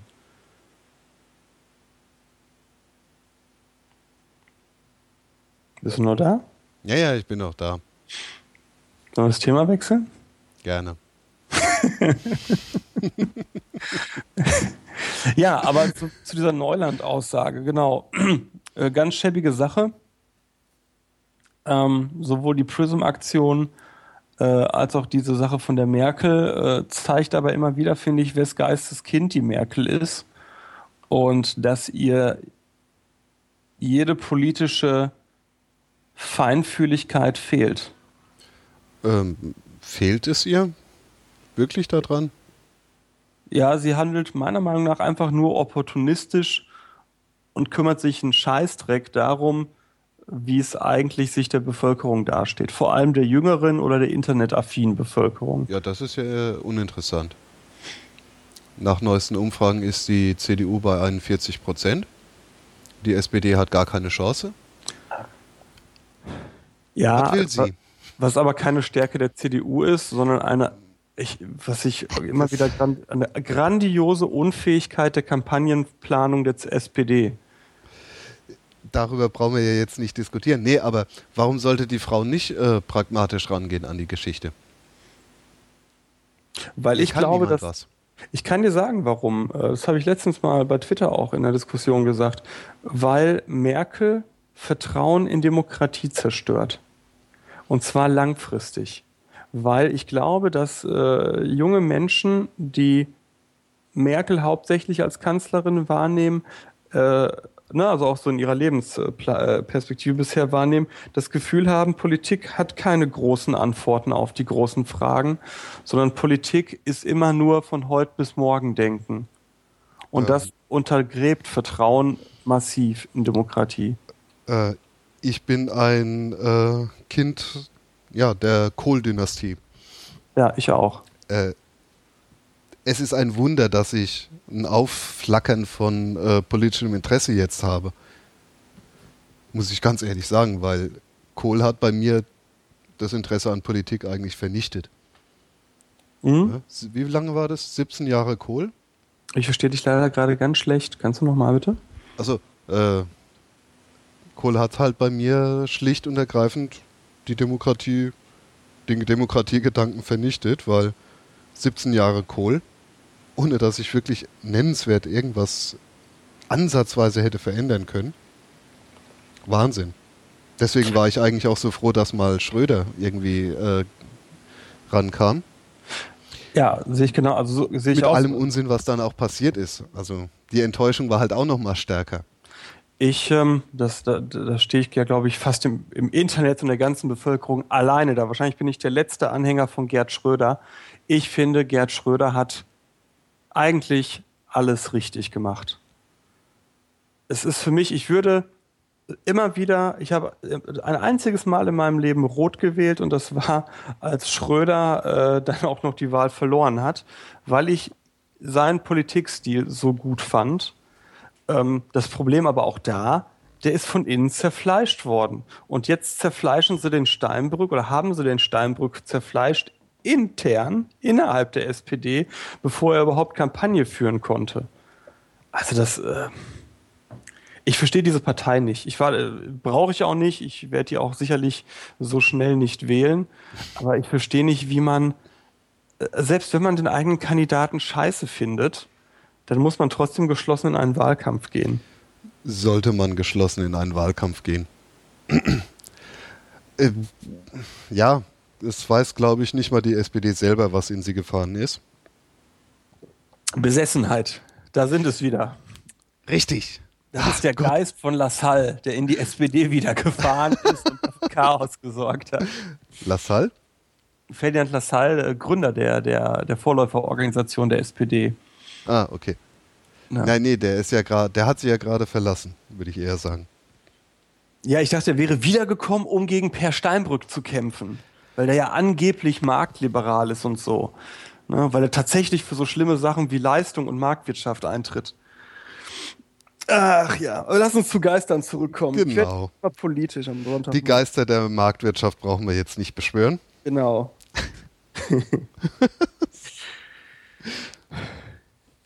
Ähm, ja. Hast du denn schon mal eine Geistererfahrung gehabt? Frage ich mal jetzt hier ganz äh, direkt. Boah, Geister, also mir hat eine, keiner die Bettdecke weggezogen. Spuk, sagen wir Spuk. Hast du schon mal irgendwas erlebt, wo du dir, wo du dir nicht erklären konntest, was da gerade passiert ist? Also knarrende Dielen, Aha. Türen klappern. Aha. Ja, aber ich glaube, das hat sowieso fast jeder erlebt. Ja. Ähm, interessanterweise, ich habe sowas ganz gerne, wenn ich mir äh, gute Horrorfilme anschaue, dass ich dann so das Gefühl habe, beobachtet zu werden und so. Äh, während des Films oder danach? Danach. Und wie gehst du dann damit um? Also bist du dann so ein klassischer, ich verlasse das Bett jetzt nicht mehr und schlaf ganz schnell ein oder ich mache überall das Licht an? Weil das mache ich. Ich bin dann so einer, ich mache überall das Licht an nach einem äh, guten Horror. Mhm. Und äh. erzähle äh, mir dann laut selbst, dass da ja nichts ist. So, na, Sebastian, hallo, hier ist doch nichts. So, jetzt gehst du mal in die Küche, da ist natürlich auch nichts. So, weißt du? Mhm. Meistens hilft es tatsächlich, wenn ich unter der Bettdecke bin, weil äh, früher habe ich irgendwann mal definiert, äh, Bettdecke ist halt geschützter Raum. Mhm. Ja, so, da passiert nichts. Das wird ja auch in Horrorfilmen oft so kolportiert, ne? Wenn du im nee, Bett bist, ist weniger. Gut. Bettdecke. Obwohl, stimmt, nee, du hast ja, recht. So ein Bett kann schon mal tödliche Falle sein. Ja, das stimmt. Nee, okay, ich nehme nee, aber dann ja. gab es nämlich einen äh, Horrorfilm, ich glaube irgendwie Die Zahnfee oder so hieß der. Ja. Da gab es eben einen bösen Geist, nämlich diese Zahnfee, äh, die nur durch Licht abgehalten werden konnte. Das war aber nicht der mit den Cowboys, oder? Nee, Cowboys? Nee. Da meine ich nee, einen anderen Cowboys Film. nicht. Ja. Nee, nee. Das war, ging um einen Jungen, der es als einziger geschafft hat, dieser Zahnfee zu entkommen und darum stellt sie ihm jetzt dauerhaft nach. Und okay. so ist er dann als junger Mann immer noch bei Licht und sowas, äh, kann er nur bei Licht und so schlafen. und die erste Nacht nach, nach dem Film, man guckt sowas ja auch nicht morgens, ne? Mhm. Äh, da habe ich tatsächlich dann auch die, eine Lampe angelassen, weil das ging irgendwie gar nicht. Mhm. Also das, da bin ich schon gut äh, mit eingestiegen. Aber es ist ja spannend, dass man dieses Bedürfnis, das ist auch so eine Sache, die, die ich immer wieder faszinierend finde, dieses Bedürfnis nach Gruseln, nach irgendwie metaphysische Angst erfahren, sage ich jetzt einfach mal, das scheint ja echt irgendwie tief in uns drin zu sitzen, ne? Äh, ja, das ist so, ich weiß nicht, ist das so eine Art Masochismus? Weil eigentlich will man ja keine Angst haben. Eigentlich möchte man ja frei sein von Angst oder von Ängsten. Meinst du, das kann sein, dass man sich dann mehr spürt? Oh. Spüren. Hm, möglich, aber. Also, das ist wirklich, wenn Leute äh, einen Marathon laufen. Das ist ja eigentlich auch Masochismus. Aber irgendwann kommt dann ja so der, der, der Kick und man spürt sich und ist so ganz, äh, es hört sich jetzt esoterisch an, aber so ganz bei sich. Es ist natürlich bei so, so Gruseln äh, dasselbe Spiel, ne? Ah, ist man da bei sich? Eigentlich also, ja nicht. Ich achte dann auf alles. Ich bin angespannt und achte auf alles. Und auch auf jede meiner Reaktionen, auf alles in meiner Umgebung. Eigentlich wie bei einer Stressreaktion äh, auch, ne? Hm. Ist ja eine Stressreaktion. Ja, aber es ist eigentlich eher unschön. Also ich sag mal so, den Gruselfilm hm. gucken tue ich ja gerne, aber dann die äh, Aktion danach, um zu schlafen, die finde ich halt scheiße. Ja, das stimmt. Das stimmt. Also den Gruselfilm selber finde ich cool, gucke ich gerne. Aber ich könnte dann darauf verzichten, dass ich dann äh, mich nicht traue, aus dem äh, wenn ich im Bett liege, dann die Augen aufzumachen. Aber das heißt ja, dass das Pro des Gruselfilms, also das Angenehme, selbst das überwiegt, äh, was danach passiert. Mm, naja, so oft gucke ich auch keine Gruselfilme mehr. Im Chat wird hier gerade gesagt, dass, das ist auch ein spannender Aspekt, dass so ein Gruselfilm eigentlich geschützte Angst ist. Also das ist nur ein Film, äh, also kann einem nichts passieren. Das stimmt natürlich auch. Während des Films äh, sehe ich das auch so. Da da hat man dieses irgendwie schon so dieses Gefühl im Hinterkopf, naja, da kann, das ist ja eh nicht echt, aber danach ist ja genau das, was, was du gerade sagst, der Fall. Wenn ja. ich in meinem Bett liege und nicht schlafen kann, äh, dann denke ich ja nicht daran, dass, dann denke ich ja nicht an den Film, sondern ich übertrage den Film ja auf mein Umfeld, ne? Richtig. Weil irgendwas in deinem Gehirn sagt halt, es könnte ja sowas sein oder sowas geben. Mhm. Mhm. Das stimmt.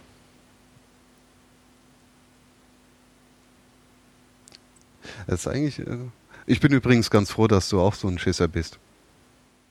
Bin ich, ich bin kein Schisser. Ich, äh, ich gehe nur auf Nummer sicher.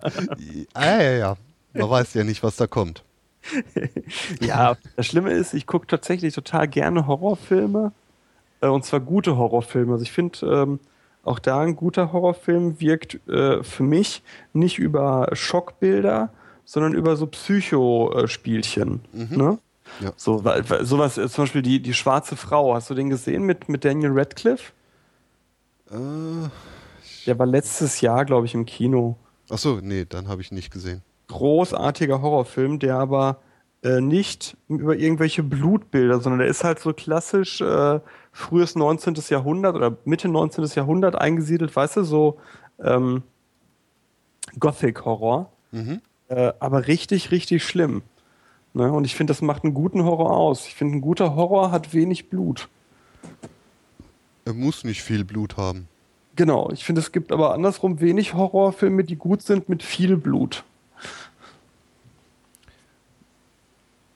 Ja, Shining fällt mir ein. Gut, da, die Blutszene mit dem äh, Aufzug und Event Horizon fand ich einen tollen Horrorfilm. Da kommt auch das Blut. Stimmt. Nach dem konnte ich sogar halbwegs schlafen. Der war weit Echt? genug weg. Nee, bei Event Horizon habe ich noch zu Hause gewohnt. Da habe ich dann im ganzen Haus überall Licht angemacht. Echt? Horizon war richtig, richtig schlimm. Nee, der, der war hinreichend weit weg eigentlich.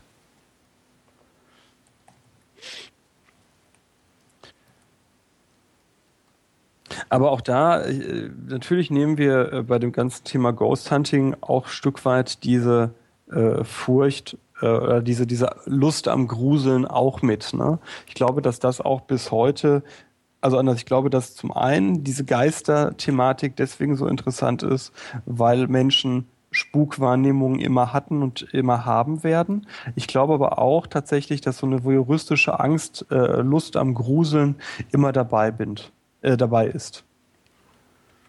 Mhm, ja. Wobei man ja eigentlich eher davon ausgehen müsste, dass so ein Geisterjäger ja eben ich mein bei, sich ich mein nicht so leicht gruselt. Ich meine jetzt auch gar nicht primär bei den Geisterjägern, sondern generell bei Leuten, weil ich ja merke, dass unser Buch da auch schon auf Interesse stößt, dass das trotzdem sicherlich auch ein Aspekt ist, dass die Leute äh, gerne oder glauben, das hat irgendwas mit, mit Geistern, mit Gruseln und so zu tun. Und bei den Ghost Huntern, da, da, äh, dem haben wir ein Kapitel gewidmet, tatsächlich der Frage, wieso machen Ghost Hunter das? Und das ist ganz spannend, weil die Ghost Hunter selber äh, beschreiben alle, ähm, dass sie es nicht wegen des äh, Thrills machen. Ne? Mhm. Und ich mache da so ein Fragezeichen hinter, ob das wirklich so stimmt. Ja, ich glaube, dass viele Forscher äh, forschend äh, interessiert sind, dass viele Menschen helfen wollen, aber ich glaube auch, äh, dass dieses, dieser Aspekt von einen Kick kriegen äh, schon hier und da eine nicht unwesentliche Rolle spielt. Ne, denke ich auch. Weil das ist ja auch irgendwo das Spannende, ne? Ja, sonst also müsste ich ja keine, das ist ja das, was ich immer sage, sonst muss ich ja kein Ghost Hunting nachts machen, ne? Na doch, musst du. Weil, Weil nachts ist doch die präferierte Zeit für Geister. Ja, aber die Frage ist ja, warum, ne? Also das kannst du ja tatsächlich auch mal äh, ernsthaft hinterfragen. Dann kommt die Rückmeldung, weil wir nachts offener sind und besser beobachten können, weil unsere Sinne dann nicht so abgelenkt sind. Ne? Ja, es wird alles ruhiger. Aber ich könnte ja auch in einem Versuchsdesign tagsüber Jalousien runterlassen und und und. Das machen wir ja nicht. Das wird ja nicht gemacht. Das heißt, ich glaube tatsächlich, dass diese äh, Tradition des, ähm, der Spuknacht äh, da fortgeführt wird. Könnte es auch sein, dass das einfach sowas äh, zu tun hat wie in dieser Quantenphysik mit der Dekohärenz? Ich habe Quantenphysik gehört und da bin ich ausgestiegen. Nein, ähm, das ist doch bei Quantenphänomenen ist das doch so. Äh, sie verschwinden ja, beziehungsweise über, werden ja überdeckt, je mehr äußere Einflüsse äh, auf sie einprasseln. Also das heißt, deswegen ist der Tisch ein Tisch und keine wabernde Oberfläche, die unter Umständen durch irgendeine Wand mal durchtunneln könnte.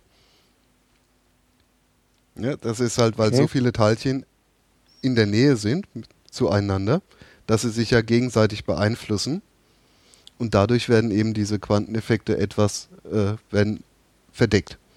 Und vielleicht ist es ja sowas ähnliches wie äh, mit diesen Spuken.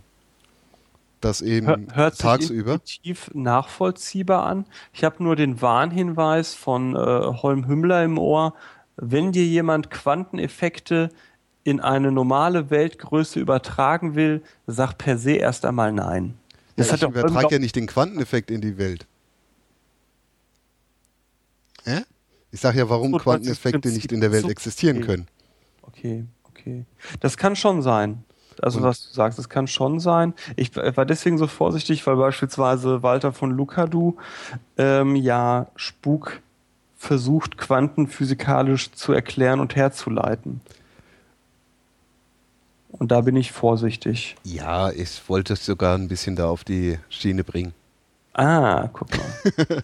ja, ja, also der, der ist nicht unumstritten, der gute, äh, ich verlinke dir mal eben hier im, im, im Chat. Der Walter von Lukadu ähm, steht, ich will nicht sagen alleine da, das stimmt äh, so auf keinen Fall.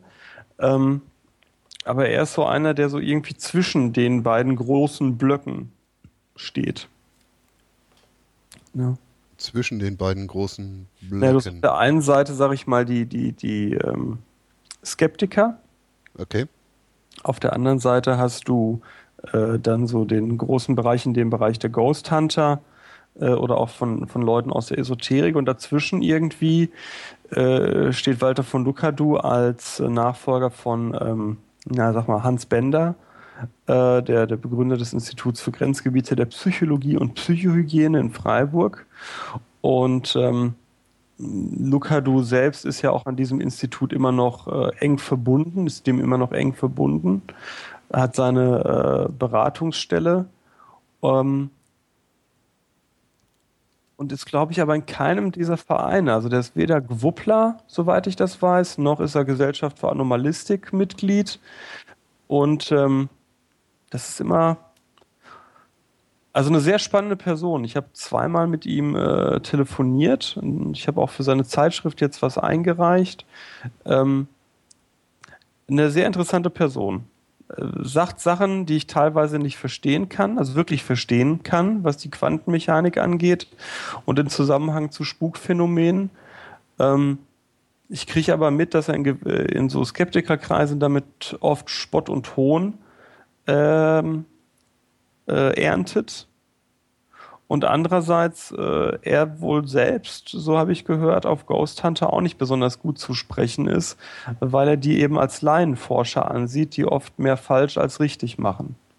Mhm. Aber sein okay. Modell für den äh, Spuk ist eben das, dass interne Spannungsphänomene oder Spannungszustände sich dann extern entladen. Ja, das hört sich ja. Ja, gut, was heißt extern entladen? Ja, so wie ich vorhin gesagt habe. Also, du hast Zoff mit deiner Ollen und ihr sprecht das nicht aus und irgendwann ist so schlimm, äh, dass dein, dein innerer Stress dazu führt, dass Messer durch die Gegend fliegen, ohne dass du sie wirfst. Ja, das, gut, der Zusatz. Ähm, ohne dass du sie wirfst, war der Zusatz. würde ich aber auch ehrlich gesagt behaupten, äh, so als Verteidigungsmaßnahme dass die gute Frau mir jetzt hier 53 Mal ins Messer gefallen ist. Ja gut, das, das wäre eine ganz andere Schiene. Ne? Da, ne? Aber die, Oder, nee, die dass die Messer von alleine geflogen sind. Ich konnte nur fassungslos zuschauen. Ja, das wäre bei Mordfällen zu erwarten, das stimmt. Ne? Nee, ich glaube, das hat auch dann der eine oder andere erzählt, ohne dass es tatsächlich in die Geschichte der oder in das Buch der Geistergeschichten gefallen ist, oder? äh, du, das habe ich so noch nie gehört, muss ich ganz offen sagen. Das wäre doch mal spannend hier, wenn wir einen Juristen am Start haben. Kann der ja mal recherchieren, ob es nicht äh, diese Verteidigung oder zumindest diese Aussage mal gab. Das war nicht ich, das war ein Geist. Mhm. Ich war es nicht, das war Mabuse. Er benutzte mein Gehirn. ja, ich glaube. Und hier wird gerade gefragt, was ich dazu sage, dass Geisterjäger den Heiligen Geist eingefangen haben. Stimmt, hm. war ja vor Verstehe ich drei, nicht. vier Wochen. Ja, was? hat doch die äh, hier die eine Zeitung äh, betitelt. Sie haben zu Ostern den Heiligen Geist in Rom ausfindig gemacht und gefangen. Wer hat das getitelt? Der Postillon? Ja. Ah, okay. okay, ist an mir vorbeigegangen. Ich war aber Ostern, glaube ich, auch in Irland oder kurz danach. Mhm. Ja gut, äh, wie wir ja alle aus Men in Black wissen, sind ja genau diese Zeitschriften genau die, die die Wahrheit sagen. Deswegen habe ich jetzt mein Spiegel-Abo gekündigt und äh, abonniere ab jetzt die Fortieren Times. Ich weiß nicht, ob du die kennst. Nee, die kenne ich nicht. Das ist äh, ein Blatt, die gibt es äh, seit. Oh, ich muss mal eben, ich bin hier gerade parallel mal am Recherchieren. Auf jeden Fall seit irgendwann im 19. Jahrhundert. Und da kommen nur Fälle vor äh, von so seltsamen Sachen. Also, some aliens stole my pig. Ähm, I uh, witnessed a vampire und so weiter und so fort. Und Charles Ford ist eben der Typ, deswegen auch Fortean Times, der dieses Blatt begründet hat. Und äh, die, die abonniere ich ab jetzt. Oh, okay. Na, ich habe nach 16 Jahren mein Spiegel-Abo gecancelt und mir gedacht, komm, äh, Du liest es eh kaum noch. Äh, jetzt bin ich mal gespannt äh, auf die. Das sind alles, äh, so, so wird gesagt, alles echte Berichte. Ähm, und ich bin mal gespannt, weil das, glaube ich, nochmal so einen ganz anderen Einblick bringt. Äh, ja. Das hört sich eher nach etwas an, was du gerne machen würdest. Was meinst du, so eine Zeitschrift haben mhm. als Verlagschef? Ja, oder selber. Ah, ich, äh, also ich würde gern schon, äh, wenn ich die Zeit hätte, würde ich schon gerne öfter unterwegs sein zu Fällen, wo Leute Paranormales berichten. Auf jeden Fall. Weil ich finde, dass wir solche Fälle äh, oft leichtfertig der Esoterik-Fraktion überlassen. Und jetzt rede ich nicht nur über Ghost Hunting, sondern generell. Weil Menschen erleben seltsame Sachen. Definitiv. So, ob die objektiv genauso sind, wie sie sie subjektiv erleben, das würde ich gerne einfach mal überprüfen. Nur dafür merke ich immer wieder, äh, fehlt mir die Zeit. Mm, ja, bisschen schade. Oder das Geld. Ja, also gut, das, das, kommt noch dazu. Das spielt ja äh, einander zu. Also hätte ich genug Geld, hätte ich ja auch die Zeit. Aber so muss ich äh, im Alltag andere Sachen machen, als mich nur mit paranormalen Phänomenen zu beschäftigen. Ja, müsstest das eventuell dann so machen wie diese drei äh, Spezialisten aus Akte X. Wovon leben die eigentlich? Genau, ist eine gute Frage. Ja. Weißt du das? Nee, nee, nee. Aber doch, mal, warte mal. Der eine ist doch zumindest Programmierer. Ja, guck mal, kann also ich nicht. Kann sein, dass er da noch irgendwie ein paar Euro reinkriegt. Nee, aber darüber werden, wird auch nie richtig gesprochen, was die machen. Die machen ja auch nur ihre komische Zeitung. Lone Gunman, ne? Mhm. Danke, mir ist der Name gerade nicht eingefallen, ja, ja. deswegen habe ich so um mich herum geredet. Das ist eine ähm, Anspielung auf die, auf die ähm, Einzeltäter-Theorie von äh, Kennedy. Ja. Wobei, das ist ja jetzt auch noch nicht ganz aus der Welt geschafft, oder? Aus meiner Sicht nicht, aber die Mehrheit der Skeptiker-Kollegen sagt mir das schon. Ah. Ja, Kennedy ist eine der wenigen Verschwörungstheorien, die ich wirklich glaube. Also, dass da eine Verschwörung hintersteht. Ja, dass zumindest kein verwirrter Einzeltäter war. Genau. Ja. Aber wo Obwohl, du gerade weiß man nicht. Äh, hm? Äh, ich, ich und Forschen und so, ähm, äh, möchte ich hier einfach mal äh, Hörer aufrufen. Und zwar habe ich ganz offiziell 2014 zum Jahr der Forschung bei mir erklärt und äh, suche dafür noch äh, Praktikanten, Leute, die Interesse haben, äh, auch mal in dem Bereich forschend tätig zu sein. Und ich sammle noch bis äh, Ende Oktober äh, Bewerbungen für dieses Praktikum über meine Homepage. Da gibt es einen eigenen Reiter, Praktikum 2014. Und äh, wer Lust hat an der Forschung im Paranormalen, muss mindestens 18 sein und die anderen Sachen idealerweise auch erfüllen, die da stehen. Äh, ich will 2014 mehr forschen in, im paranormalen Bereich. Mhm. Und was hat der Praktikant davon? Äh, der Praktikant hat äh, zwei, dreierlei davon. Zum einen die, die wunderbare Möglichkeit, mit mir zusammenzuarbeiten. Ähm, die zweite Sache, die er davon hat, ist eine Praktikumsbescheinigung. Und äh, die dritte Sache, Ziel sind Publikationen. Ähm, und wenn wir Publikationen haben, äh, nenne ich natürlich meine Mitautoren mit. Das ist ja klar. Was er leider nicht davon hat, es sei denn, wir kriegen dafür irgendeine Idee, äh, ist Geld. Also wenn wir eine Idee kriegen, um Gelder zu akquirieren, dann äh, bin ich gern auch dabei, Geld weiterzugeben. Aber solange ich kein Geld habe, kann ich auch kein Geld zahlen. Mhm. Aber Ruhm und Ehre ist ihm gewiss. Ruhm und Ehre und äh, ein, äh, ein Platz in äh, meinem Herzen, ein ganz kleiner Platz zumindest, ein feinstofflicher Platz in meinem Herzen ist äh, ihm oder ihr sicher.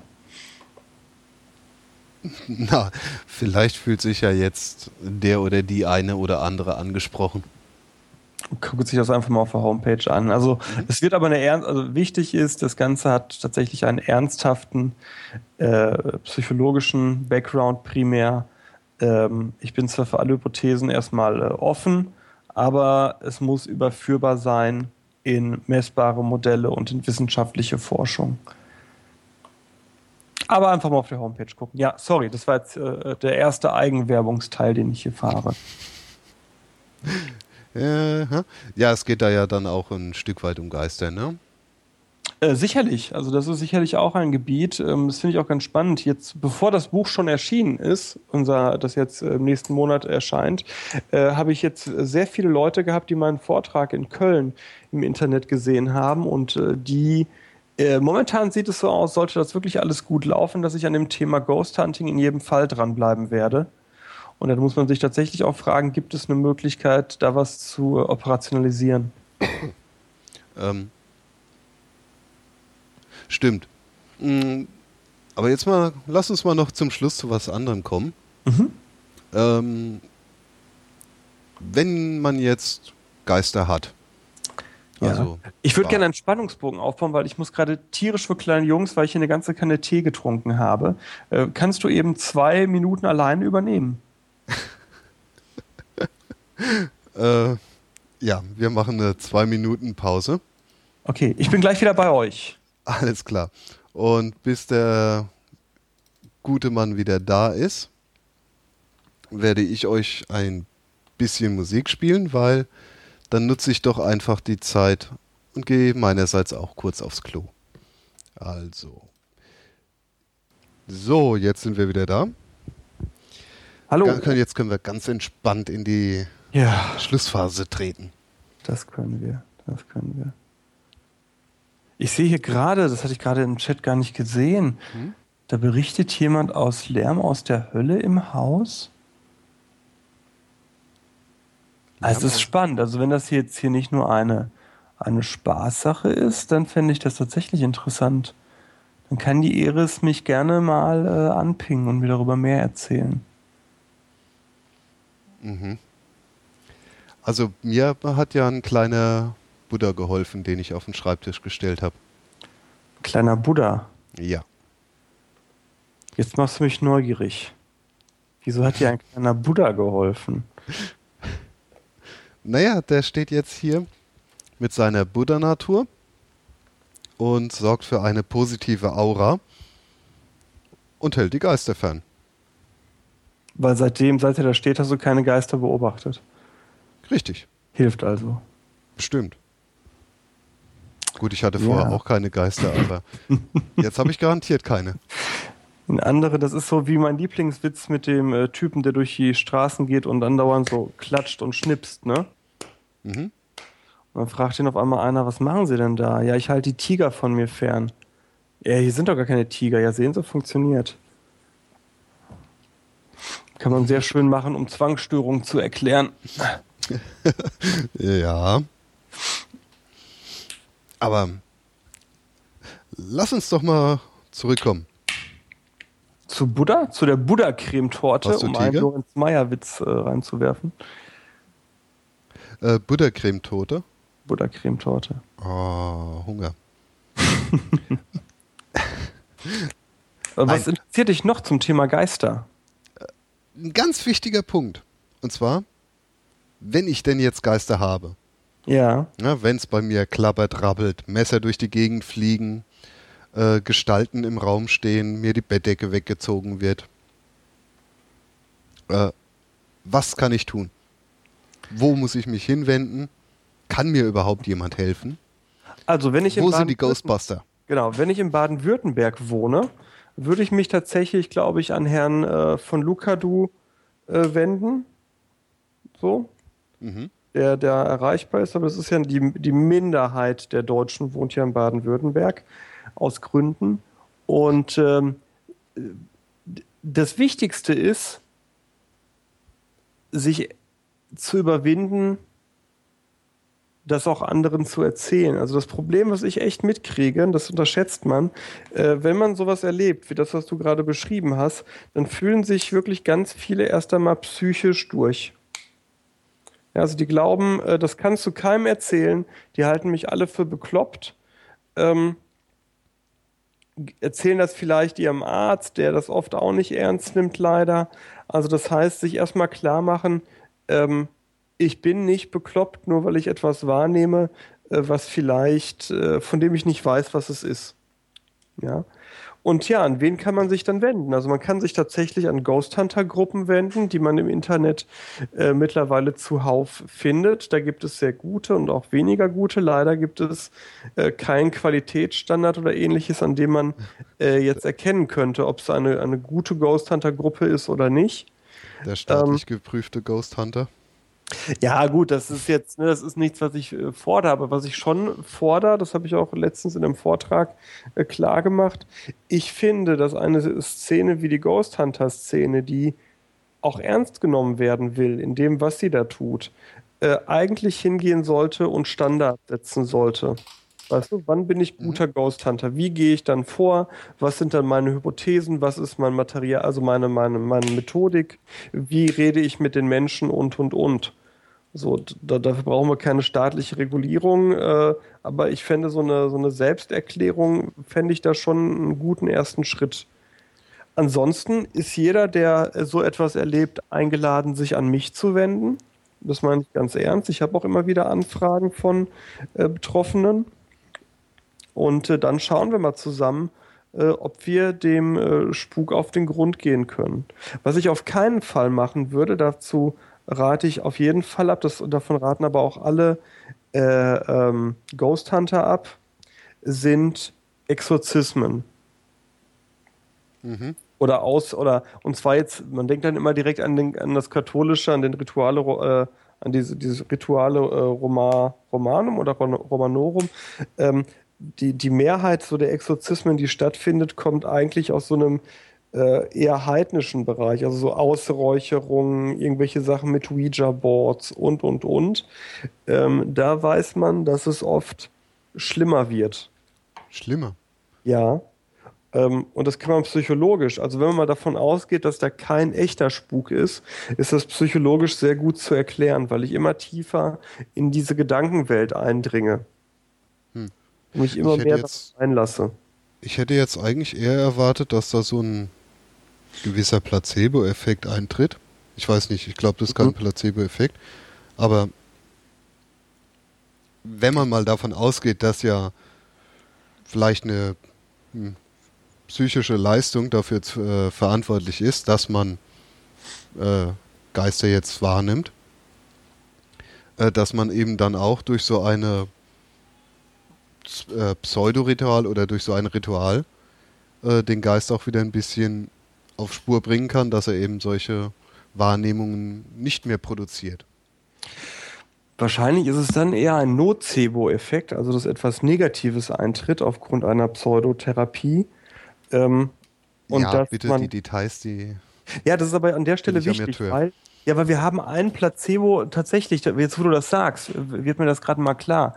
Ähm, also, das heißt, diese typischen Ausräucherungen, äh, diese, diese Rituale und so weiter, die gemacht werden, um einen Geist zu bannen, führen fast immer zu einer Verschlimmerung. Das würde ich tatsächlich als Nocebo, also ne, Verschlechterungseffekt sehen aufgrund einer Pseudotherapie, weil ich glaube, dadurch den Geist näher ranzuziehen. Hingegen die Ghost Hunter führen in ganz vielen Fällen dazu, allein dass die da waren, führt ganz oft dazu, dass das Spukphänomen nicht mehr auftritt, also ein Placebo-Effekt. Mhm. Und jetzt, wo wir das mal so, wo ich, wo das, deswegen wollte ich da gerade insistieren, weil ich gerade merke, dass das eine spannende, eine spannende Komponente auch ist, äh, zu unterscheiden. Warum ist das eine Nocebo und das andere ein Placebo? Und ich glaube, es liegt an der, äh, an der ähm, Technik-Affinität von Ghost Huntern. Die kommen mit sehr viel technischem Zeugs in deine Wohnung und machen aus diesem bisher metaphysischen Phänomen etwas operationalisier, etwas Messbares. Ob es das jetzt ist oder nicht.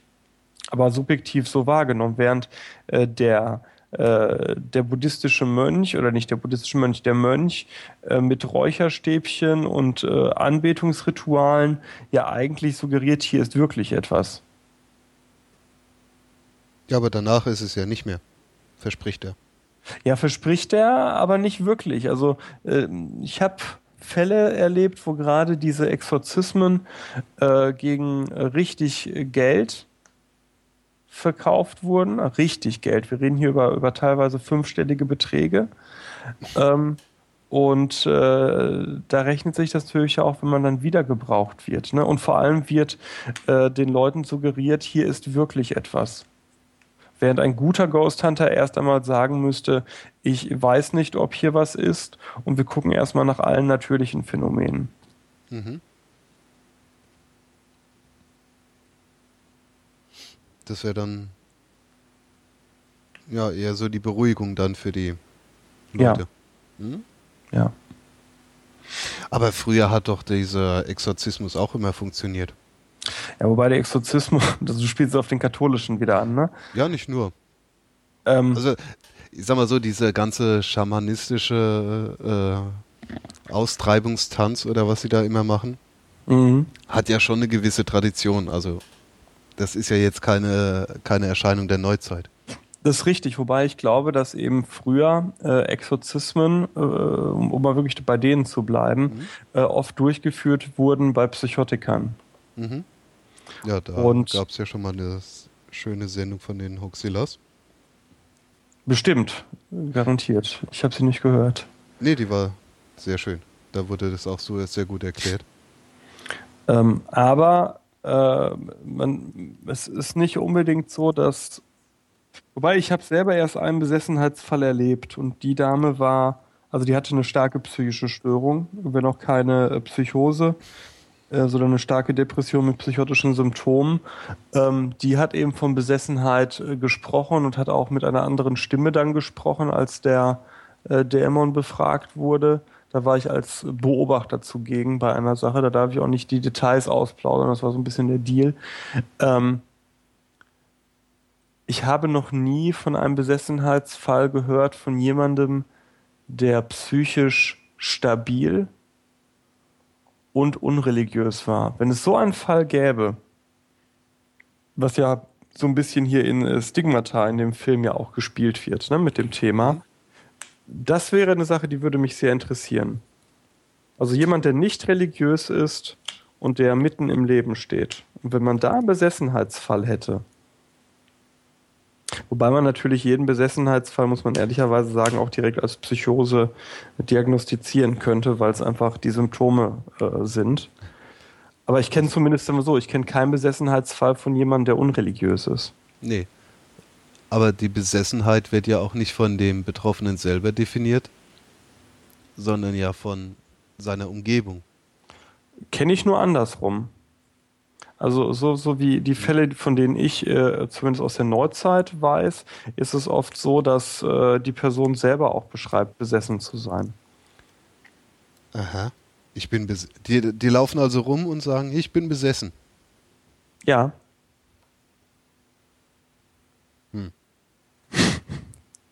Kannst du dir gerade nicht vorstellen, ne? Nee, irgendwie kommt mir das ziemlich, äh, ziemlich quatschig vor. Weil das ist ja, also im Prinzip geht dann ja die Besessenheit an dem Ziel vorbei, ne? Weil als Geist ja, würde ich äh, doch einen Menschen besessen und ihn dann kontrollieren und antreiben für irgendwas und nicht noch sagen, haha, ich mache das jetzt, weil ich besessen bin. Nee, so nicht. Nee, nee, so ist es auch nicht, sondern die Besessenheit wird nicht als durchgängig erlebt, sondern immer nur gewisse Zeitintervalle betreffend. Und in den anderen Zeitintervallen wird gesagt, helft mir, ich bin besessen und ich kann dann nicht, weißt du, so. Hm. So meine mein ich das. Na gut, okay. Äh, ändert aber trotzdem nichts dran, weil Besessenheit ist ja ein religiöses Konzept. Ein metaphysisches, nicht unbedingt ein religiöses. Ja, okay, metaphysisch. Ja, das auf jeden Fall, klar. Aber wenn jemand nicht religiös ist, hat er auch mit Metaphysik eher weniger zu Richtig. tun. Richtig. Ja, wie gesagt, und ich kenne keine Besessenheitsfälle von nicht religiösen Menschen. Oh, wir kriegen gerade aus unserer Schattenredaktion, Besessenheit ist ein dualistisches und damit ein religiöses Konzept. Ja, das, äh, das äh, nee, sehe ich also, lese ich auch, sehe ich aber anders, weil diese Aussage suggeriert, dass Besessenheit immer nur durch böse Geister erfolgen kann. Es gibt ja aber auch beispielsweise Fälle, die würde man klassischerweise nicht Besessenheit nennen, aber in diesem Channeling-Bereich, ne? Also wenn Geistwesen wie Engel, wie äh, oder auch Aliens von entfernten Planeten äh, in den Geist einer Person einfahren. Ja, aber das machen sie ja nicht aus dem eigenen Willen des Geistes heraus, sondern weil sie ja meistens gerufen werden. So und, und das so. Ist nur eine kurze Zeit. Okay, das, das ist vielleicht ein Aspekt. Die Zeitdauer ist, doch, da hast du recht, die Zeitdauer ist, ist ein, ja, stimmt, stimmt, stimmt, äh, also eine Kritik. Das Leben des Mediums wird ja nicht verändert dadurch. Mhm. Also nicht. Ich weiß, wie du meinst. Ja, ja. ja. Ja also, äh, aber um auf deine Frage zurückzukommen, also wenn ich äh, Spuk bei mir in der Wohnung erlebe, würde ich mich wirklich, äh, erst einmal würde ich mich an gute Freunde wenden und äh, denen äh, sagen, wie könntet, oder das und das erlebe ich, lacht mich bitte nicht aus. Das ist übrigens das Schlimmste für die Leute. Ne? Die erleben wirklich was und werden dann ausgelacht. Das ist echt bitter. Äh, lacht mich bitte nicht aus. Wie, was könnte es an Erklärungen geben? Und meist äh, kommt man im Umfeld auf ganz gute Erklärungen. Und wenn das nicht klappt, äh, wie gesagt, ich stehe gern zur Verfügung. Man kann mich anmelden, man kann mich über meine Homepage finden. Da ist ein Kontaktformular, äh, das genau auch für solche Fälle gedacht ist. Ähm, man kann sich aber natürlich auch an, an Ghost Hunter wenden oder an Skeptiker Regionalgruppen. Ähm, da muss man also, das, das Ding ist halt, ähm, dass man gerne, die Frage ist ja auch, wer wird gesucht von wem. Ne? Also äh, Leute, die etwas erleben, suchen ja gerne auch Leute, die dann wiederum eine Hypothese bestätigen, die man selber dazu hat. Also ich habe einen Fall erlebt äh, in Wattenscheid, wo eine Mutter äh, davon überzeugt war, dass es äh, Dämonen in ihrer Wohnung gab. Und die haben sich dann eben auch Leute gesucht, äh, oder die, nein, nicht, die haben sich die nicht gesucht, aber die war dann auch offener für Erklärungen, die einen metaphysischen Aspekt hatten. Während sie mhm. meine eher profanen Erklärungen für das, was sie da erlebt hat, und das waren teilweise echt seltsame Sachen, muss ich mal sagen.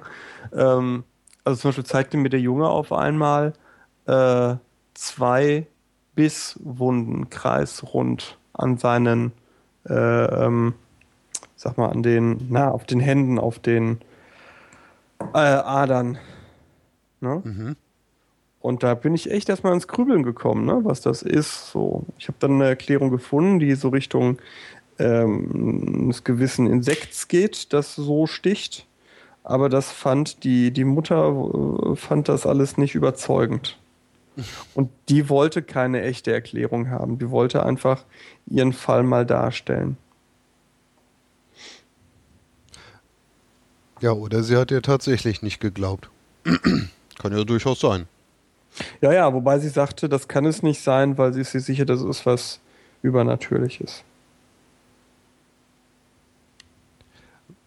Na, okay, das ist schon, macht schon eine gewisse Richtung. Dann brauche ich keine, ja gut, und ne. Andererseits beschäftigen, das ist aber auch so die Frage von Ursache und Wirkung. Sie beschäftigte sich auch schon sehr lange mit Esoterik, Engelssicht mhm. und, und, und. Wobei, das ist immer meine Arbeitshypothese, dass die Kausalität oder dass die, dass die Richtung so ist, dass Menschen, die sich mit Esoterik interessieren, eher davon betroffen sind. Es ist aber auch andersrum denkbar, dass wenn du erstmal sowas erlebst, du dich anfängst, mit solchen Phänomenen mehr zu beschäftigen. Und da es leider bisher, das ändert sich ja im nächsten Monat, äh, wenig nicht esoterische Literatur dazu gab, ähm, warst du natürlich relativ schnell in einer gewissen äh, schriftstellerischen Ecke. Ja, logisch. Ich ja. denke auch mal, dass in diversen Bibliothe äh, Buchhandlungen äh, euer Buch eher in der ESO-Ecke zu finden sein wird. Ich befürchte, dass, wenn ich realistisch drauf gucke, unser Buch in Buchhandlungen gar nicht zu finden sein wird, äh, weil, wie ich gelernt habe, nur die Großverlage in den Buchhandlungen die Stellflächen bekommen. Und die oh. verkaufen natürlich gerne dann die äh, ESO-Schiene, weil die sich einfach besser verkauft. Oh, okay. Deswegen kann ich jeden der Hörer nur ermutigen, in seiner Buchhandlung zu fragen, ob man denn das Buch hätte und wo man es denn hinstellen wird. Das ist die einzige Art und Weise, wie man sowas hinkriegt. ja, vielleicht oder dann halt direkt bestellen da. Ja. Ja. Aber deswegen finde ich auch so Bücher so wichtig, wie auch das von Joel Lorenz äh, zum Chemtrail-Phänomen, auch wenn es eine ganz andere äh, Richtung ist. Ähm, weil das dann ein Buch ist gegen eine Flut von gläubigen Literatur. Ja. Und das ist eigentlich wichtig, dass, es, dass die Leute auch die Möglichkeit bekommen, sich mal eine andere Perspektive anzugucken. Das Problem für die Verlage, das habe ich aber einigen Buchthemen, die ich noch in der Pipeline habe, dass die sagen, wer soll das Buch kaufen? Die Gläubigen werden es nicht kaufen, weil die sich nicht ihr Thema kaputt machen lassen wollen und die Skeptiker werden es sich nicht kaufen, weil die wissen, dass da nichts dran ist. Und trotzdem fände ich solche Bücher wichtig, einfach damit die Leute die Wahl haben, sich auch anders zu informieren. Ja, Aber ich verstehe die Fall. Verlage auch, die sagen, wir müssen Bücher verkaufen. Müssen sie ja. Ja. Hm. Ähm, wann wird eigentlich das Buch erscheinen? Äh, ich denke Ende Juli, Anfang August. Also ich hänge momentan an der äh, Korrekturfahne. Die Alexa hat schon vorgearbeitet. Ich muss bis äh, 1. Juli Korrektur gelesen haben. Und äh, dann kann es sein, dass wir in einer großen deutschen Zeitungen Vorabdruck haben werden. Das ist aber noch nicht äh, äh, spruchfest, deswegen sage ich auch nicht bei welcher und so. Dass, wenn es soweit ist, wird man es sehen, wenn nicht, dann eben nicht. Und dann wird Ende Juli, Anfang August das Ganze äh, richtig offiziell veröffentlicht. Ich habe gesehen, bei Amazon kann man schon vorbestellen, weiß aber auch, dass es für den Verlag immer besser ist, wenn man es beim Verlag selbst bestellt. Da überlegen wir im Moment auch, ob man da nochmal eine Aktion draus macht. Aber das ist halt alles noch äh, im Fluss. Aber spätestens im August kann jeder das äh, in seiner Buchhandlung käuflich erwerben. Zumindest bestellen. Okay, also August. Genau, spätestens. Ja, wäre ja dann was für den Gabentisch, weil dann ist ja schon bald Weihnachten. Ja, genau. Wir gehen damit in die heiße Phase des Weihnachtshandels. Wir sind einen Monat früher als alle großen Kaufhausketten mit ihrer Weihnachtsdeko. Wir haben gedacht, im August ist ein guter Start für den Weihnachtskauf. Auf jeden Fall. Ich würde so. aber gerne auf drei andere Sachen hinweisen. Ja, da wollte ich dich nämlich jetzt drauf ansprechen. Und zwar bin ich ja sowohl einer von dreien von Psychotalk als auch einer von, ich glaube, sechsen mittlerweile beim Podcast, als auch einer von zweien beim Bartocast. Und all diese Formate äh, sind ja so ein bisschen äh, äh, in unsicheres oder nicht in unsicheres Fahrwasser, sondern wir alle hatten darunter zu leiden, dass nach äh, einer wirklich tollen Zeit eben Merp Merp nicht mehr existiert. Ne, wir können da allen noch mal im Nachhinein danken, die Merp Merp ermöglicht haben. Das war eine tolle Sache. Jetzt gibt es das aber nicht. Und so musste jeder seinen Weg finden, du ja auch. Ne? Ich ja. Und äh, wir haben unsere Wege jetzt auch gefunden. Äh, mein Cast, also mein Bartocast, ist jetzt erreichbar auf bartocast in einem durchgängig geschrieben.de. Ähm, es wird da ab Mitte nächster Woche spätestens äh, oder vielleicht gibt es das auch jetzt schon, ein neues iTunes-Feed geben, sodass man äh, die neuen Folgen darüber abonnieren kann. Psychotalk findet sich jetzt auf psycho-talk.de auch da gibt es wohl schon das neue Feed, äh, wenn ich das richtig verstanden habe. Und wir werden noch in die, äh, wahrscheinlich Ende diesen, Anfang nächsten Monats die nächste Folge zum Thema Mittelalter haben. Mhm. Und dann gibt es noch den Podcast, den Podcast für den Ruhrgebiet, für den Ruhrpott. Der hat jetzt äh, der Podcast podcast.de in einem durchgeschrieben mit äh, Doppel-T bei Pod, der Podcast.de. Und da haben wir ganz regulär heute in einer Woche die nächste Folge äh, mit einem Beitrag von mir übrigens diesmal mal wieder. Ähm, und äh, einem von Mirko, da freue ich mich sehr drauf. Also wir sind wieder erreichbar, bartocast.de, psycho-talk.de und derpodcast.de. Sehr schön, dann habt ihr es ja auch endlich geschafft. Ja, ja, das war, es war halt eine, eine, arbeitsintensive Phase jetzt auch bei uns allen, sodass die anderen Sachen halt ein bisschen gebraucht haben, ne? Ja, ja klar, kenne ich. So. War auch nur Zufall, dass ich zwei Tage extra investieren konnte. Ja. Und eine Vorarbeit geleistet habe. Ja, du, du bist da ja sehr aktiv, das finde ich sehr gut. Ach ja. Ja, man muss mal gucken, ob man nochmal irgendwie ein Netzwerk formalisierter macht, weil da, wofür Möb auf einmal auf jeden Fall toll war, dass man einen Netzwerkcharakter hatte. Äh, Netzwerk und eine gewisse Community war da, ja. das war schön. Und das äh, finde ich natürlich schade. Vielleicht äh, hat da ja jemand eine Idee zu, wie man sowas informell, aber trotzdem schön aufsetzen kann. Vielleicht hat ja jemand Bock, tatsächlich einfach äh, so ein Forum oder so eine Art Wiki aufzusetzen als Netzwerk. Hm, ja, aber es langt ja auch nicht. Ja, ja da brainstormen wir, glaube ich mal. Genau. Jetzt werde ich mich aber leider gleich verabschieden müssen, weil die Küche hier von meinem Sohn äh, okkupiert werden wird. Zweck ja. des Essens. Wir sind auch hier am Ende der Sendung. Dann lass mich noch schnell die äh, Abmoderation machen. Und zwar, wir hören uns nächste Woche wieder, am 30.06. wieder mit dem El Spotto. Und dann gibt es auch die Auflösung für unseren super-duper-Hörer der Woche. Also das heißt, ihr könnt da noch durchaus mitmachen. Und zum Abschluss gibt es jetzt wieder den Free Music Friday. Dieses Mal mit Puffs Puffs. Das ist ein russisches Musikprojekt. Und das Ganze nennt sich Cold Wave Minimal Synth Pop. Und damit wünsche ich euch dann viel Spaß mit der EP Karelski Beat. Tschüss.